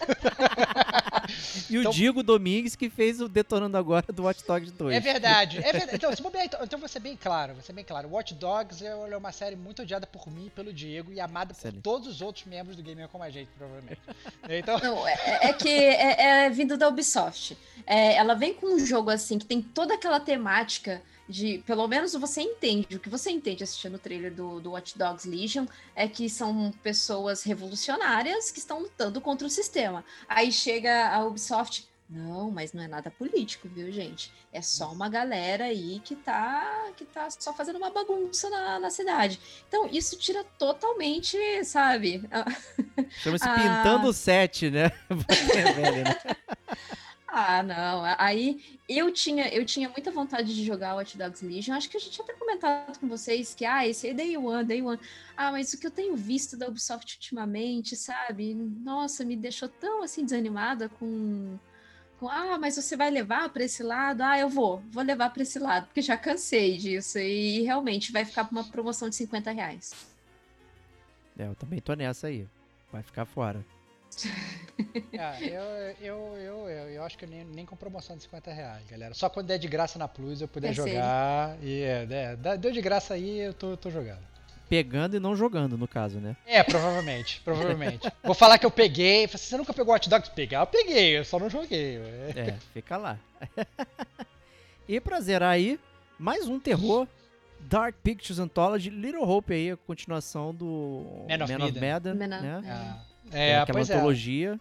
Que foi muito Então- amada. Eu não cheguei a jogar ainda o, o Man of Medan, mas o Serginho jogou, gostou bastante. Então presumo que isso venha, venha aí na mesma linha, né, cara? A Kate Tem- jogou, não tem jogou? um ca- joguei, joguei. Tem um cast do, do Serginho, do Detonando Agora. Que inclusive é o mesmo cast do Death Stranding. Ah, olha aí. É, Joguei, eu gostei. Eu achei bem legal. Achei super bem feito o, o jogo, dá um medinho. Eu tive uns jumpscares, sim. Opa, então não é clássico. pro Diego jogar. Não, não, não. Não, não, é não. jogo, jogo pro Diego. E esse daí que vai sair, ele já muda a história. Ele não é uma continuação direta do, do Man of Medan. É só, assim, uma outra história como... Acho que é um- deve ser o mesmo cara que conta a história, mas é uma, outra, uma história totalmente diferente. E envolve caça às bruxas. Então eu já fiquei com medo. Opa, Opa. Mas eu quero jogar. Adoro. Excelente. Maravilha. Então, fim, fim dos lançamentos, vamos para os jogos de graça aí é, do mês. Começando com a PSN. É, tem um comentário aqui secreto na pauta que eu tô vendo. Só jogão merda. É, a, a Kate, a Kate ela, botou, ela botou isso na pauta. Eu fiquei, na verdade, quando abri a pauta, falei, caraca, olha que Diego um babaca, brother. O Diego botou essa parada aqui na pauta. Aí o Diego fez assim, não, foi que eu botei não, cara. Foi a Kate, brother. Então vou deixar a Kate falar aí. Fala aí pra gente aí. Fala aí, ô Kate, quais são os, abre aspas, jogos merdas que a, que a PSN tá, tá dando esse mês aí, cara? Primeiro, editor, coloque uma música bem assim. Tchan, tchan, tchan. Ah. Vem aí, Vampir. Vampires. Eu não sei nem se, se eu falei certo. Vampir, Vampir. Eu joguei ele, nossa. ah, ó, o comecinho, eu não, não- também não vou ser tão hipócrita, mas o comecinho desse Vampiro eu achei até ah, interessante. Mas o jogo vai ficando tão ruim, mas vai ficando tão ruim, tão bugado, tão, sabe, maçante, e você só quer terminar logo. Mas, né, se, se tá dado aí na PSN, né, que se você nunca jogou, é, pega lá, né, baixa, joga. Mas eu já alerto, ó, é, é perda, perda de tempo. Ah. Tudo bem. E o outro, qual é? Não, pode falar outro. O outro é perda total, é PT. Que- cara, então, o, o outro jogo é o Need for Speed Payback, né? Que foi um jogo, inclusive, quando lançou e passa o trailer e tinha modo história e tal, eu diria até que fiquei bem inclinado. Eu falei, caraca, esse vai ser um jogo maneiro, vou voltar pra série Need, Need for Speed. Mas aí, todos os reviews acabaram com o jogo, falaram que o jogo era um cocô. Aí eu falei, ah, então não vou pegar, dane-se. Né? E o que, diga-se de passagem, foi a mesma coisa que aconteceu com o Vampir. O Vampir, quando saiu o trailer, jogo de vampiro, eu falei, caraca, esse jogo vai ser maneiro. Aí logo depois, várias reviews falando que o jogo era um cocô. Nossa, e aí eu desisti. E eu, eu vou te falar o seguinte, cara, pode ser só um jogo merda, cara. Mas eu acho que eles vão entrar naquela categoria da, da- do, do- do- do nosso Gamer Como a Gente Awards. Jogo que era ruim, mas eu joguei mesmo assim. Porque era um- esse é o típico jogo, tipo jogos que eu nunca gastaria dinheiro pra comprar. Mas agora tá na minha mão. E aí? Entendeu? Então eu acho que isso pode ser né, a mais que vem pra bem. Né? Nem, nem que você jogue só pra fazer o hate cast depois. A gente vai fazer um hate cast do Gamer Como a Gente acabando com o jogo. Olha aí que bela oportunidade. ok. É que às vezes pro- você tem um, um backlog em alguma outra coisa ali pra jogar, sabe? Então, assim, se você tiver um outro jogo pra jogar, com certeza priorize o outro jogo que você tem pra jogar. Agora, se você não vai ter nada assim para jogar e visto que o, o preço dos jogos aumentaram exclusivamente na PSN, Verdade. pô, baixa, joga. In- Inclusive o Payback, acho que ele tem o modo online também, né? Tem, tem um modo de microtransação também. Compre lá Ah, várias é bom coisas. Ai, também. meu Deus do céu, cara. O hatecast tá demais hoje. Não, é, cara, o jogo foi mal desenhado, meu. Ninguém me engana assim, não. É... então vamos lá pra Xbox Live Gold, que também, né, não, não são lá esses joguinhos aí interessantes, mas tem um grande refuto. destaque. Eu refuto, é. Eu refuto. Esse Ih, caramba, primeiro virou... aí. Ih, virou. Esse aí é a internet. Refuto antes que você fale alguma coisa. É isso.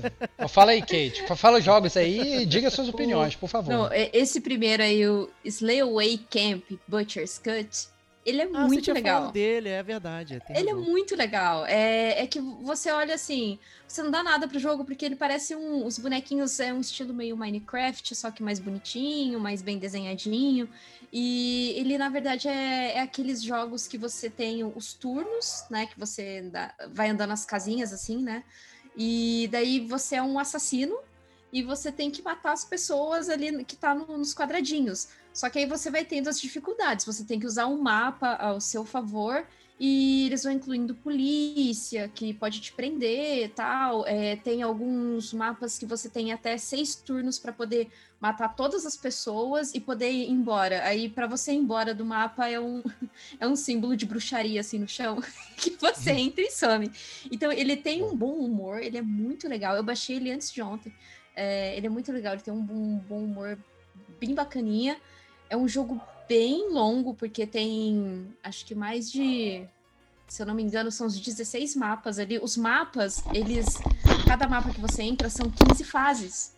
Então, cada mapa é uma fita de locadora e é uma fita de jogo de terror. É muito Ah, bom. maneiro. Legal. Muito legal, muito legal.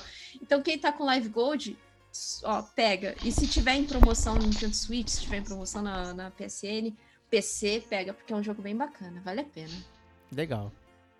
E o próximo aí é um conhecido meio dos Tevox aí, que a gente tá devendo até um podcast aí, que é o Custom Quest. Cara, o Cosmic Quest, na verdade, é um jogo que eu perturbo o Diego pra fazer o podcast há anos. Ele foge, não sei por que, que ele foge de mim. É, é um jogo que, inclusive, eu peguei por causa da, da recomendação do Diego. Ele falou, cara, pega esse jogo que é, que é fenomenal. Sempre assim, né? É, e é um jogo realmente fenomenal, é muito legal. Recomendo a todos jogarem Cosmic Quest. É, tá sendo dado de graça agora na Live Gold tardiamente, né? Inclusive, já foi dado de graça na, na própria PSN. Aliás, seria um jogo para entrar naquela listagem que eu ganhei de graça e descobri um jogo maravilhoso, mas como eu já tinha jogado antes, já sabia que era maravilhoso, né?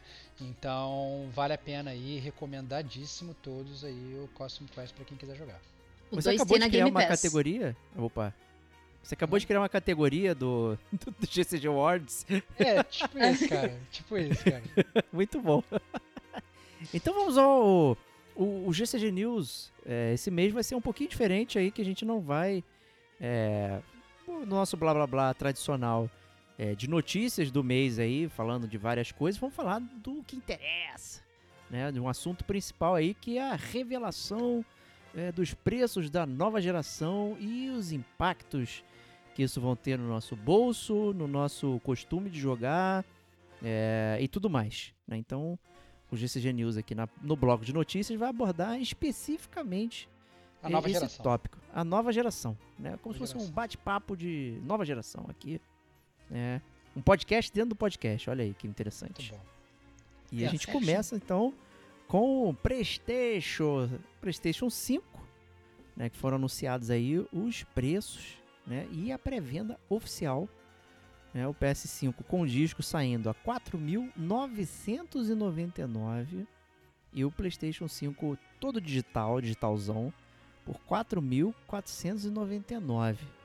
Ou seja, se você quiser o PlayStation 5 completo, você paga 5 mil reais. Se você quiser o PlayStation 5 sem a possibilidade de rodar CD, né, o o Blu-ray, o que quer que seja, só vai poder rodar, na verdade, os jogos baixados da, da PSN, você vai pagar aí 4.500 reais. Essencialmente é isso. né, e complicadíssimo, né, ó, a gen- traduzindo em dólares, né, ali é, tem uma diferença de 100 dólares apenas entre um e outro, é 300 e, é 300, é 499, 399, não é isso? Já Isso. até me, até me esqueci. E, PlayStation é. né, e caiu apenas 500 reais, aí você começa a pensar, né, tipo, porra, o PS Pro, PS4 Pro também é 399 dólares e não custa 4.500 reais. Aí tu já fica, ué, mas qual é a, qual é a pegadinha do malandro aí, né? Ambos custam ter o mesmo preço de saída. Que bruxaria é essa? Que bruxaria é. É. essa? Tu já fica meio bolado, porra, né? Tá, tem uma coisa errada aí, né? Então, assim, tá chegando caro. é, a galera já fez pré-venda, tem, tem um pessoal aí que já mandou brasa e já pegou. E, cara, né? é Conheço gente que já pegou. E aí? Conheço é. gente que já pegou. É, eu, eu acho assim, eu acho que, o, que o- principal, que ia vir caro, galera, sejamos honestos, a gente já sabia, né? A Sim. gente já sabia que ia vir caro, a gente já sabia que não ia ser o dólar convertido, entre aspas, Nunca a é, gente- né? Nunca é, né? A gente já sabia que, na verdade, no início é, é, a, galera ia ficar naquela dualidade. Ah, ou vou na mão do muambeiro, trago mais barato, ou então vou na mão de um player, de um player grande, uma, uma loja grande para comprar e pego uma garantia e pago parcelado, né? Então, esse, esse, essa discussão de início de geração sempre existiu desde a época do Nintendinho, entendeu? Os jogos uh, nunca, nunca veio e tal. O que a gente tem que levar em consideração é que realmente veio caro, né? Então você pagar 5 mil reais por um videogame é caro. Pior do que isso, na verdade, é que a gente já descobre que os preços dos jogos também serão caros. Né? Então é, a gente teve anunciado o Demon Souls Remaster por 350 reais, o jogo do Sackboy também por 350 reais, né? O jogo do Spider-Man, esse na verdade um pouquinho mais barato, mas ainda assim super caro, né? O equivalente ao que a gente pagaria hoje no jogo de lançamento. Então assim, os jogos estão vindo também extremamente caros. É, mídia física e a gente presume que a mídia digital ela vai vir também cara, né? Então é, me preocupa isso. Um é que console está caro, dois, os jogos estão caros, né? E o principal também, que isso foi me preocupa mais do PlayStation, é que não tem muitos jogos de lançamento. É isso aí que a gente falou, entendeu? Tanto que na verdade eles fizeram um cambalacho e falaram assim: não, se você comprar o PlayStation lançamento, você vai ganhar a PlayStation Plus Collection com milhares de clássicos do PS4. Então você vai poder jogar God of War, Days Gone, yes. É, não, que bosta. Monster, Monster Hunter, Final Fantasy, Fallout, Mortal Kombat, Uncharted 4, Bloodborne, Ratchet Clank, Until Dawn, Detroit, Battlefield, Infamous, Batman, Last Guardian, Persona, Last of Us e Resident Evil 7. Em teoria, de graça, né, entre aspas, no lançamento, né? Então você já vai ter uma biblioteca muito grande, mas sejamos sinceros, você vai ter essa biblioteca muito grande porque o, videogame ele vai lançar sem jogos, né? Então a gente não vai ter, digamos aí, um, um aquele aquele aquele jogo que é um videogame seller, né? Que você, porra, preciso comprar esse esse videogame para jogar esse jogão, né? Então a, a, a Sony acabou metendo essa PlayStation Plus Collection aí, o que na verdade eu fico até um pouco decepcionado, porque eu já esperava que ia ter uma política mais forte da Sony para sair um produto melhor no dia do lançamento, visto que a nova geração ainda não começou, mas eles já estão tomando uma sapatada da Microsoft, né?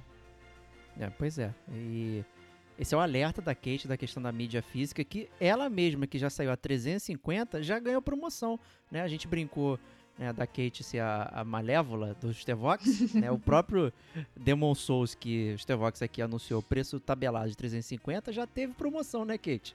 Sim, já teve promoção. É, ele tava 350 e você já conseguia comprar ele mais barato, entre aspas, por 290 na.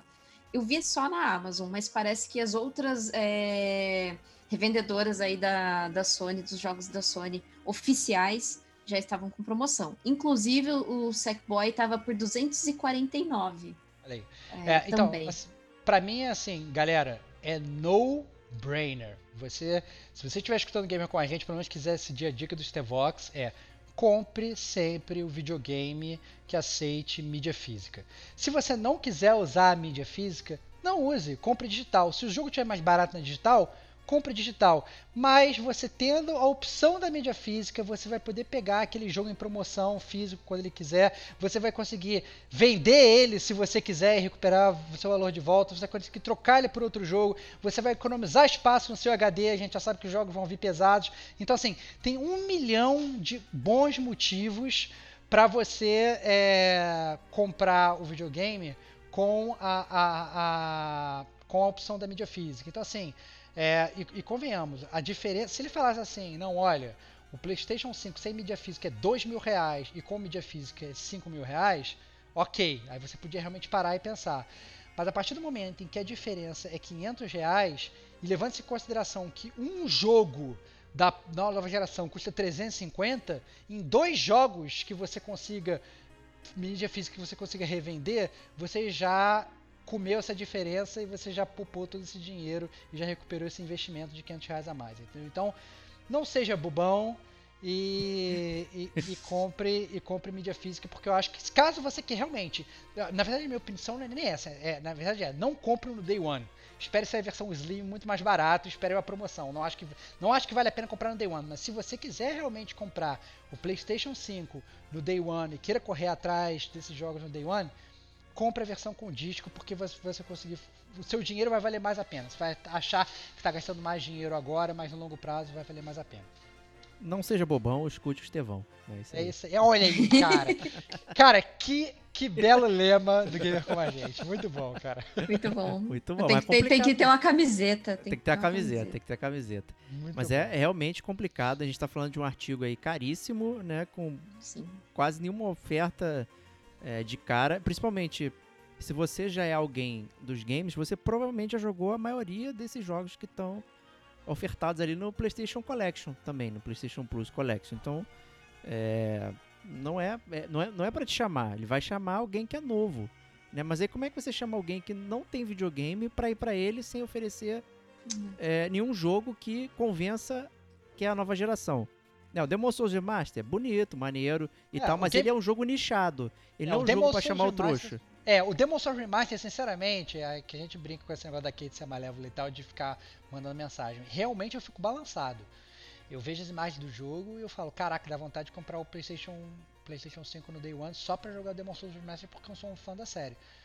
Mas é isso que o Diego falou, isso não acontece com todo mundo. E pelo contrário, se a, se a galera ela for pela imagem do Demon Souls falando, nossa, que jogo divertido, vou me divertir muito, vai ser um jogo super Não fácil de hack and slash, vai cair do cavalo, porque é um jogo difícil pra caramba, entendeu? Não é pra todo mundo. Então, pode ainda ser um ouro de tolo essa parada. Então, tomem cuidado aí, porque é, é- é, talvez se você ficar vendido pelo Spider-Man Mi- Miles Morales, talvez seja mais negócio do que se ficar vendido pelo Demon Souls, né?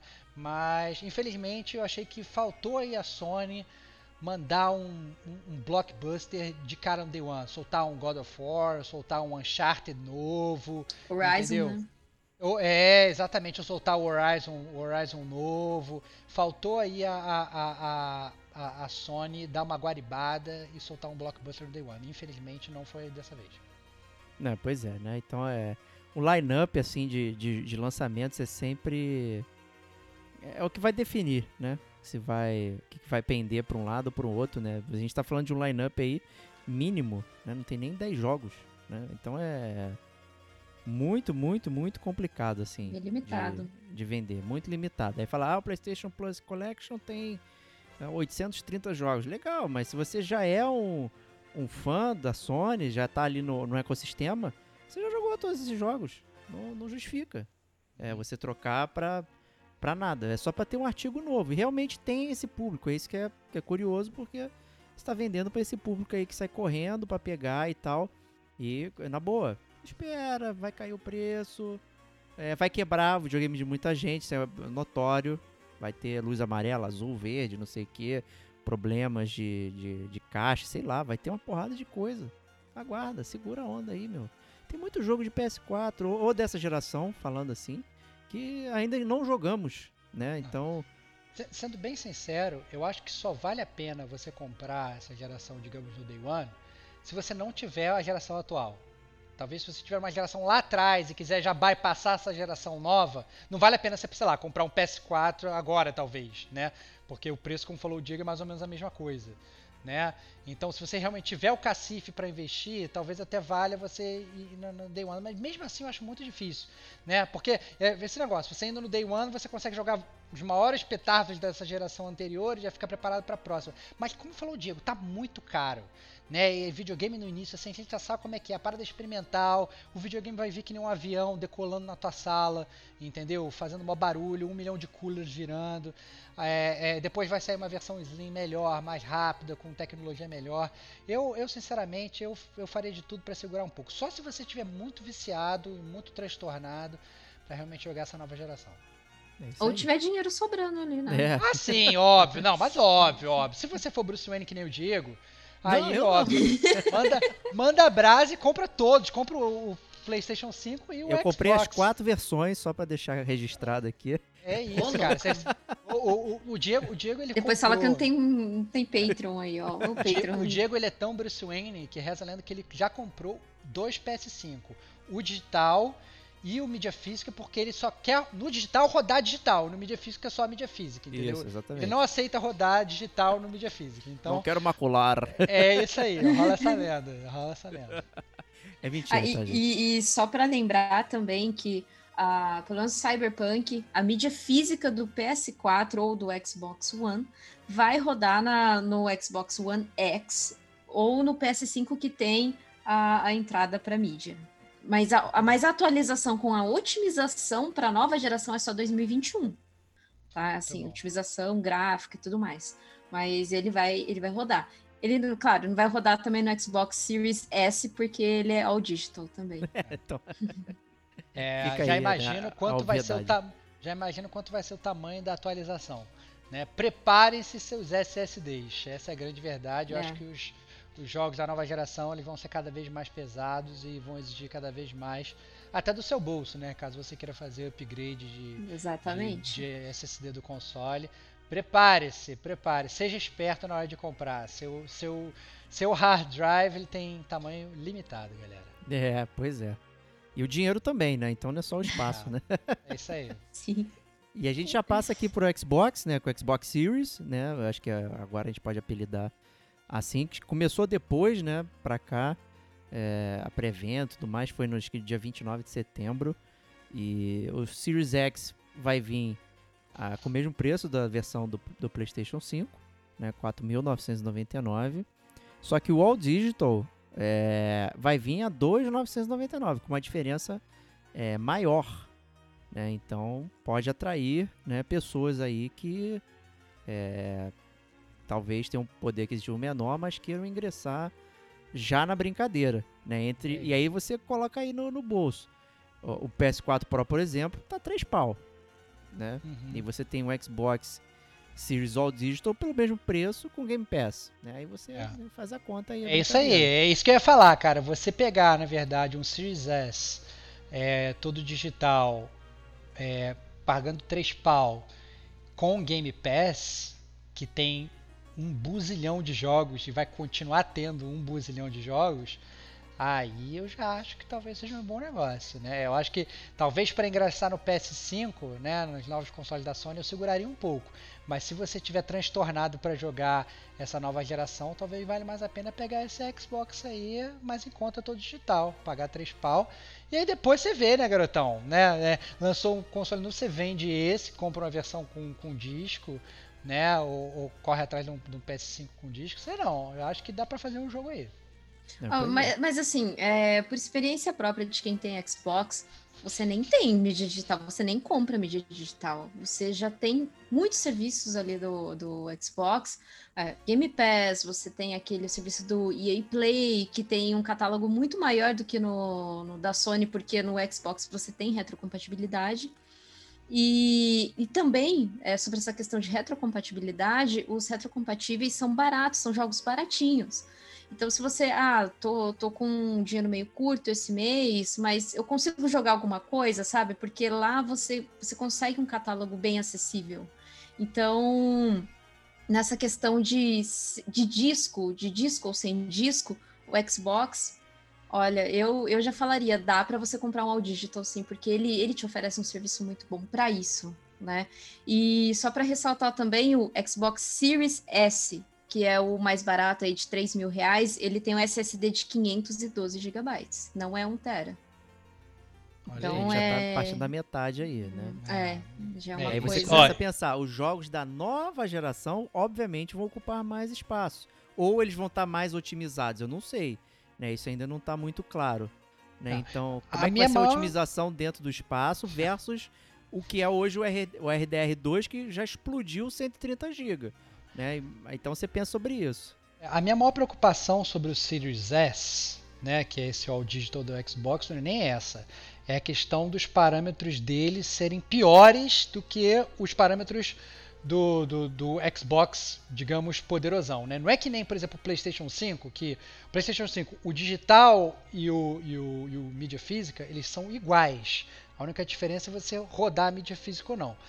Nesse Xbox Series S, ele é capado em termos de, de, de, de sei lá, de peças, de hardware. Teraflop. Né? É. Teraflop. A GPU dele é, é- é bem menos potente, não bem menos potente, é menos potente. E o SSD dele, as taxas de transferência, por exemplo, as- a taxa de transferência do, do Xbox Series X é 8.9 GB por segundo. A do S é 2.4 ou 4.8, dependendo se esses dados estão compactados ou não. Então, Então, você essa tem é- um, uma- um depreciamento de metade do SSD. É, então, é, e essa é a minha preocupação, porque a gente começa a pensar o seguinte: vai sair um jogo novo. Ele vai rodar igual no Series S e no Series X? Né? Ele vai rodar igual no videogame capado? Ou pior, na verdade, se eles forem padronizar, eles vão abaixar a régua, ele vai rodar capado nos dois? Né? Essa é a grande pergunta que, que, que não quer calar. Isso realmente fica, fica aí em voga.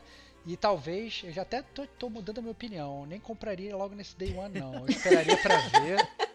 Esperaria pra ver que eu já tô sentindo aquele cheirinho que gamer como a gente já sabe qual é. Cheirinho de cocô, né? Então, assim, eu, eu, eu daria uma segurada aí pra ver, porque realmente, ser capado, eu acho que pode capar, pode capar os jogos. Então, e o fato do SSD ser menor, vale também isso que, que, que a Kate e o Diego falaram, né? E aí, você, na verdade, baixou um jogo, aí tá lá querendo jogar, vai querer baixar outro jogo, vai ter que deletar todo aquele jogo lá que você acabou de baixar, não vai poder jogar dois jogos ao mesmo tempo por falta de espaço, né? Eu acho bastante complicado também. Vamos, vamos segurar um pouco, galerinha. Vamos, vamos puxar o freio de mão nessa nova geração e vamos ver como é que eles vão se desenvolver. Talvez essa É, tem, tem, um, tem um jogo de cintura aí no armazenamento que você vai poder usar armazenamento externo normal pra guardar os jogos. E Mas quando não você pra for jogar, não pra rodar, aí você É- tem que é transferir de HD. volta pro SSD. É, e obviamente essa transferência não é on the fly, não, né, cara? Não, claro né? que não. Vou- jogar o jogo hoje de noite, tá bom. Aí você liga o videogame é, às 8 da manhã e manda transferir. Mas assim como o download também, né? é, Não vai ser incrível, Óbvio. né? Então, assim, é- é- vai ser bem complicadinho, gente. É, a gente começar a pensar em digital hoje, sendo que a gente não tem uma vida completamente digital.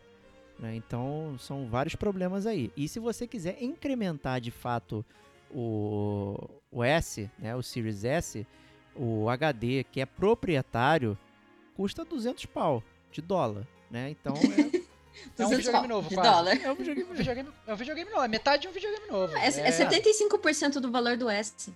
É, então, é complicadíssimo, né? Então, é, parece uma jogada de mestre aí. Se você não precisar, beleza, já pagou barato. Se você precisar, você já comprou o valor do do Series X. do- é, do É. videogame principal. É, eu já, ó, já É. mudei de ideia, esqueça a minha recomendação de pegar esse de 3 pau. Segura aí, galera. Vai sair um Eu acho que minha recomendação é segurar. Cara, vai- em breve vai sair, ó, daqui a um aninho. se- Segura aí, sai um aninho, vai sair um com um HD maior, rodando tudo, voando, com 5K, 6K, sei lá como é que vai estar a TV daqui a um ano, sabe? Ó, chupetinha no mel, eu, eu daria uma segurada. É, e assim, a gente tem que pensar, ou melhor, né? O PC Game, ele já sabe que as versões de console já são capadas, né? Porque a versão de PC roda melhor. Então, eu acho que isso pode confundir o gamer, talvez mais incauto, ter duas versões do, X- do Xbox que rodem os jogos de forma diferente, mas na verdade isso já existe, né? De performance diferente, você tem o PC, você tem os consoles. né? A gente já teve esse meio de geração que foi o, o Xbox X, caralho, que merda, falar duas vezes, o Xbox One X e o PS4 Pro, né, que já rodavam diferentes os jogos. E agora a gente vai ter a mesma coisa. Não sei se isso é tão absurdo, parece mais uma questão de costume do que propriamente é um elemento detrator de você não comprar algo. Senão ninguém compraria console, na, na real. Né? Porque os jogos de PC eles já rodam muito mais bonitos do que o console. Então resta ver como eles vão rodar no Series S. Né? Porque ele, por É. enquanto, é só uma grande incógnita. né? É, ele é tem- bonitão, né, mas a gente não viu nada. Não tem nada de hands-on assim com ele. Só tem do. A gente só tem informações mais do Series X e tá começando a ter informações do PS5. O pessoal tá começando a receber, né? A imprensa tá começando a receber o PS5 para testar. É, eu acho que quem vai sofrer com talvez esse gargalo vai ser desenvolvedora mesmo, que já lida com isso, como o Diego já falou, mas eu acho que pequenas desenvolvedoras vão sofrer bem mais, né? Porque realmente isso é, é, é algo ruim para eles. E o Xbox ele tem um SSD que vai ser pró- proprietário dele. Ele não vai aceitar um SSD de outro, outra fabricante. O PS5 não. O PS5 ele vai aceitar o SSD de outra fabricante, só que ainda não está determinado os parâmetros e qual fabricantes. Porque os SSDs que vão vir nos consoles agora não existem no mercado hoje em dia. São muito mais Então, poderosos, né? são muito mais poderosos e por isso são caros. Então, assim, em questão de você ter você ter uma escolha pra, pra- de compra, a Sony é, é bem mais vantajosa, porque você tem um- uma concorrência maior de, de empresas, assim, né? De SSD. Agora, a Xbox não, você só pode comprar SSD do Xbox. Também vai, você vai conseguir usar o HD externo. Só que o HD externo ele só vai rodar jogos dessa geração atual. Ele não vai rodar jogos da geração da nova geração. Nova geração é só em SSD. Então, se você, ah, eu quero ter um jogo da nova geração salvo no HD, ah, quando eu for jogar ele, aí eu tenho que passar para o SSD. Só que assim, HD externo é isso que o Estevam falou. HD externo é um disco rodando, fazendo cópia do arquivo, passando para SSD. Quem, quem roda rápido é o SSD, não o HD, o HD Aí. externo. Então, você vai ficar muito tempo ali copiando o arquivo. É, é- é- são coisas, assim, né, que você precisa ponderar também. É, e SSD, mesmo os que tem hoje no mercado, são caros, né? São mais caros que um HD externo. Então, isso é Galera, segura a emoção. Não tem nenhum emoção, jogo, não tem nenhum jogo no lançamento. Pa- para pra pensar de verdade, não tem nenhum jogo no lançamento dessa nova geração, seja Xbox, seja PlayStation, nenhum jogo que você fala, nossa, preciso jogar esse jogo agora, entendeu? Os petardos vão lançar só em 2021, entendeu? É, não tem por que comprar videogame agora em novembro. Não tem porquê. Eu acho que na verdade Deixa, se bobear, você até deixa passar o Natal, se bobear, preço cai, tem promoção, vai ficar encalhado na loja, entendeu? O, o- os brasileiros sem poder aquisitivo, as lojas vão ter que baixar da fazer promoção porque ninguém vai comprar. Então, assim, eu acho que, que realmente a galera que vai estar comprando agora em Day One é a galera que tem bala na agulha já, mas se você é gamer como a gente, tá aí contando seus, seus, suas Rico dinheirinho. moedinhas. Seu, rico dinheirinho tá contando suas moedinhas na carteira aí, né, cara? Na moedinhas na bolsa e tal, não sei o quê. Economize aí o seu o seu dinheirinho. Eu, eu ficaria nisso. E olhe com carinho até pro Nintendo Switch. O Nintendo verdade. Switch o Ni- o Nintendo Switch acaba sendo também uma boa opção, né? É, a gente fala muito do Switch aqui. O Switch ele tem um downsize que os jogos são muito caros, mas agora isso não vai ser mais tanto Não é downsize, porque todos os jogos vão ser caríssimos, né? Todos os jogos agora vão ser caríssimos, então se bobear os jogos do Nintendo Switch vão passar a ser mais baratos até. Já são, 350 contra 300, né? Pois é, então assim, é, é, mas obviamente eu entendo também, tem o, o, o- o Switch não é, digamos, aquele, aquele console hardcore, né? Mas tem muitos jogos bons também, né? Mas a verdade é que hoje você também consegue um Switch muito mais barato do que 5 pau, né? Então, talvez valha a pena iniciar essa nova geração no Switch, né? É, muito a considerar. Muito a É, considerar. exato. Se você não tem nenhum console, talvez o Switch seja legal, gente. É, pegar, montar uma bibliotecazinha legal, ir jogando e aí continua juntando dinheiro pra poder pegar outro, né? O, o Switch é um ótimo videogame aí pra se ter em momentos de escassez, com certeza, né? A- a- a- essa, acho que a grande incógnita da próxima geração é essa, o preço alto.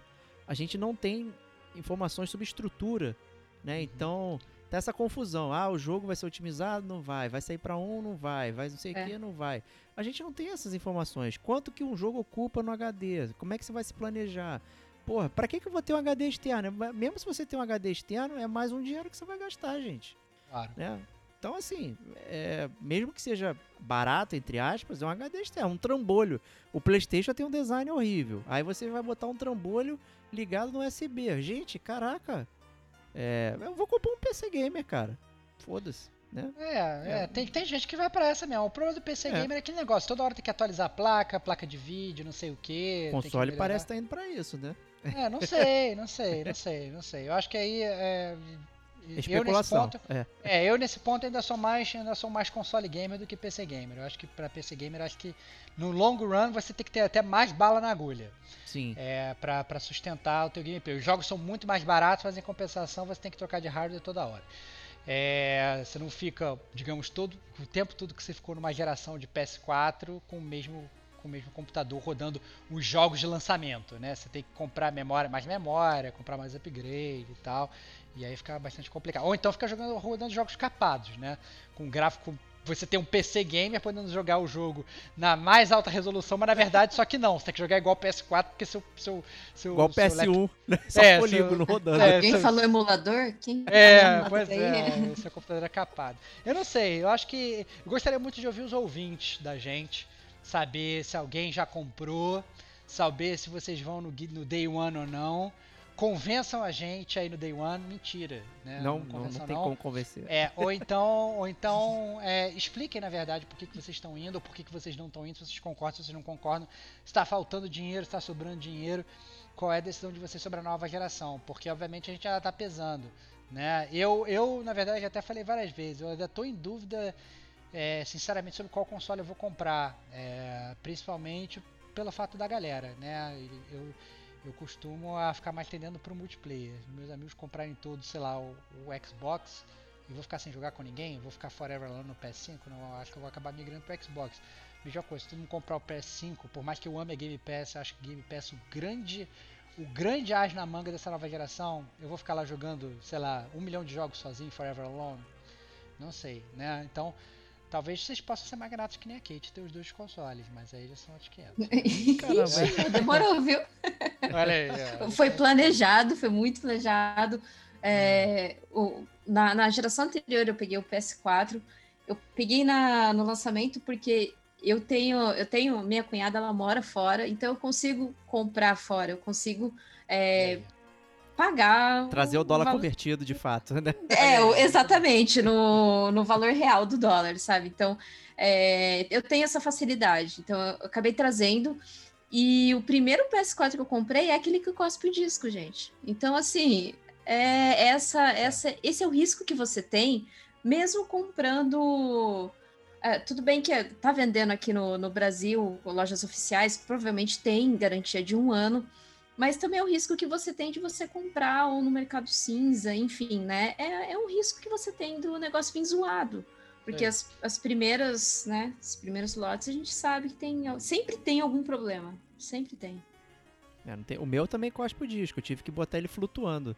É, hoje ele tá em cima daquelas aqueles suportes que você coloca é, panela quente eu- de alumínio. Eu coloquei o PlayStation ali em cima, ele não cospe mais o disco.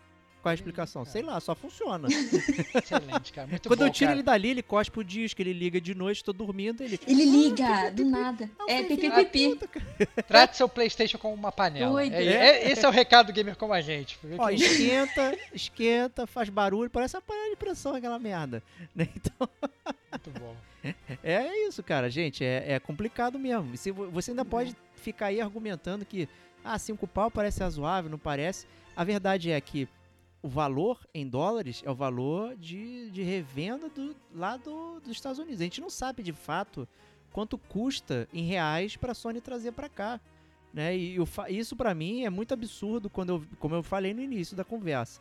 Se eu tenho um jogo, um, um videogame que custa 399 dólares, que é o PS4 Pro, por um preço, e eu tenho o mesmo videogame que custa 399 dólares por outro preço.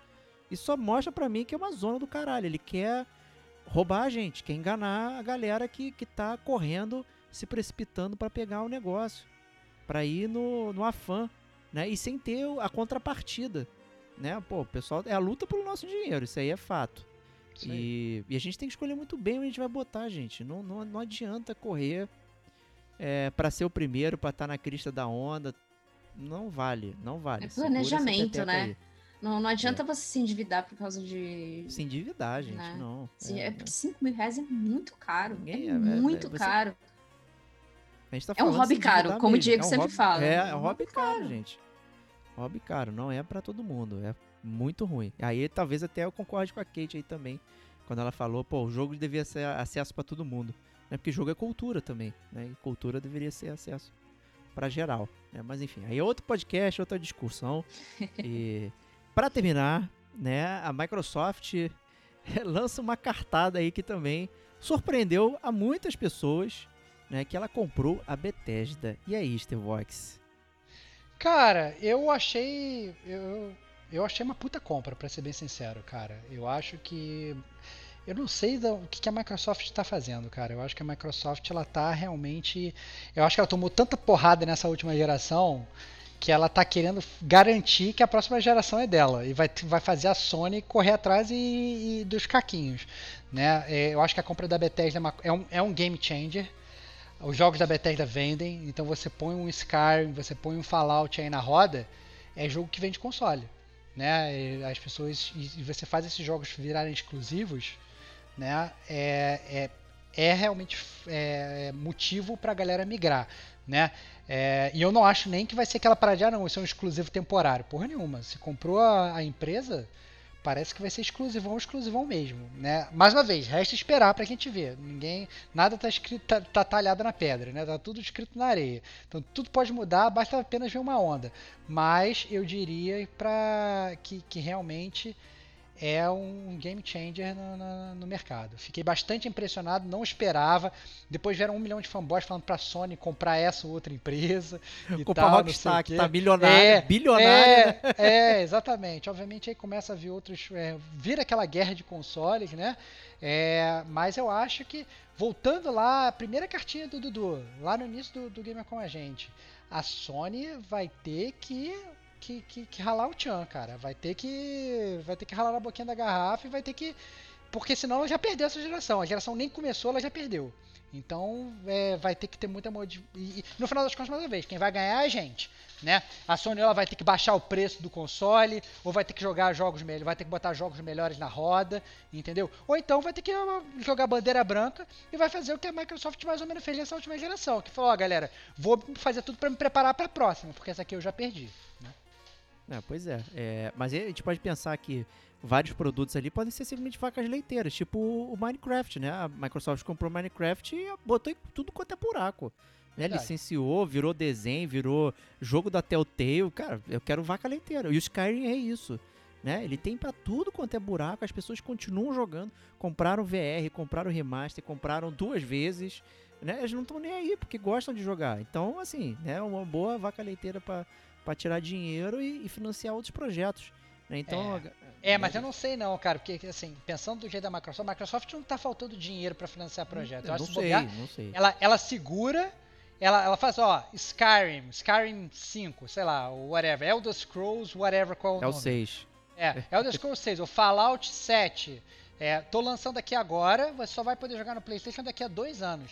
Meu amigo, ela suga todo mundo do PlayStation Entendeu? E aí depois o marketing já tá todo com ela. Aí ela não precisa mais se preocupar com nada. Entendeu? Ela não precisa ficar financiando outros projetos no day one. Entendeu? Eu acho que se é, ela tem. Ela é um player grande o suficiente para gastar não sei quantos bilhões para comprar a Bethesda. Então foi mal. Eu acho que dinheiro aí não é o problema. Eu acho que ela consegue, na verdade, usar esse poderio financeiro para é, fazer uma. Um, um, botar ali a Sony presa ali no castelo dela, em sítio, né? E, e, e, sem poder sair, vai milcando, vai cortando recurso. Ó, agora você não tem mais água, agora você não tem mais comida, não sei o que, não sei o que. e daqui a pouco, meu amigo, ruiu o castelo da Sony. Todo mundo tá tendo que sair com bandeira branca. Eu não sei não, cara. A Microsoft tá vindo. É, é, eu achei que foi só o Game Pass, mas eu acho que quando ela, ela falou que, que, comprou a Bethesda, eu acho que o buraco talvez seja bem mais embaixo. E o que, que você achou, Kate? Ah, eu, eu fiquei sem palavras quando eu vi, não, é sacanagem isso daí, eu acho que, né, é fake, é fake. Aí eu vi no, foi no perfil do Jason Schreier no, no Twitter, eu falei, ah, realmente, é verdade. É, eu, talvez isso possa mudar, né, é, a, o público aí de, na escolha do console, talvez isso pode mudar, porque a Microsoft, ela falou que é, exclusividade vão, serão só alguns jogos. Alguns outros, é isso que o, o Estevão falou. Ela vai minar, ela vai soltar para todas as plataformas, porque ela quer ganhar o dinheiro dela também. Né? É, aí o que eu achei curioso é que a Obsidian, que é da Microsoft, né, e que já foi da Zimax Studios, no entanto que foi, foram eles que fizeram Fallout New Vegas, eles estão fazendo um jogo agora que chama Avowed, que é parecido com o Elder Scroll. Aí imagina só, né? Agora que a Microsoft comprou a, a Bethesda, a Bethesda tá desenvolvendo um Elder Scroll e, e né, tipo, fica, nossa, dois jogos muito parecidos do, do, de estúdios ali. E a Obsidian saiu meio brigada da, da ZeniMax quando, quando eles foram para a Microsoft, né? Então, assim, eu achei um, um quem ganha é o público, é o público né, de quem vai, vai ter o Xbox, o Game Pass, porque todos os jogos que saírem é, pro Xbox do, da Bethesda vão sair diretamente pro Game Pass, Day One. Então, É, assim, sabe? É isso um. aí é, tem preço bom, né? Não, sim, é uma coisa que você, assim, é um peso imenso na, na balança ali, PS5, Xbox, PS5, Xbox, sabe? Então, é, essa questão, é, eu acho que vai mudar bastante a escolha da- das pessoas, sim. Eu acredito que isso possa, possa mudar. Justíssimo. E pra terminar, vou deixar esse comentário aqui. Eu espero que esteja no acordo de acionistas lá da Microsoft com a Bethesda que o Todd Howard nunca mais faça apresentações. na face da Terra, porque puta que pariu, o cara é um mala, né? Aquelas apresentações. E aí vai sair, não sei, Elder Scrolls, só tem a- a- o logo, todo mundo. "Ah", e ele Ah. lá, não sei o que. Nossa, é muito ruim isso, gente. Né? Pelo menos vai acabar com isso, né? Não Tomara que acabe com isso. Eu acho que Melhor não vai coisa. ter mais. Não vai ter mais, que bom. Mas é isso, gente. GC News 50 edição se despede aqui e a gente se vê na semana que vem. Grande abraço e até lá. Tchau, tchau.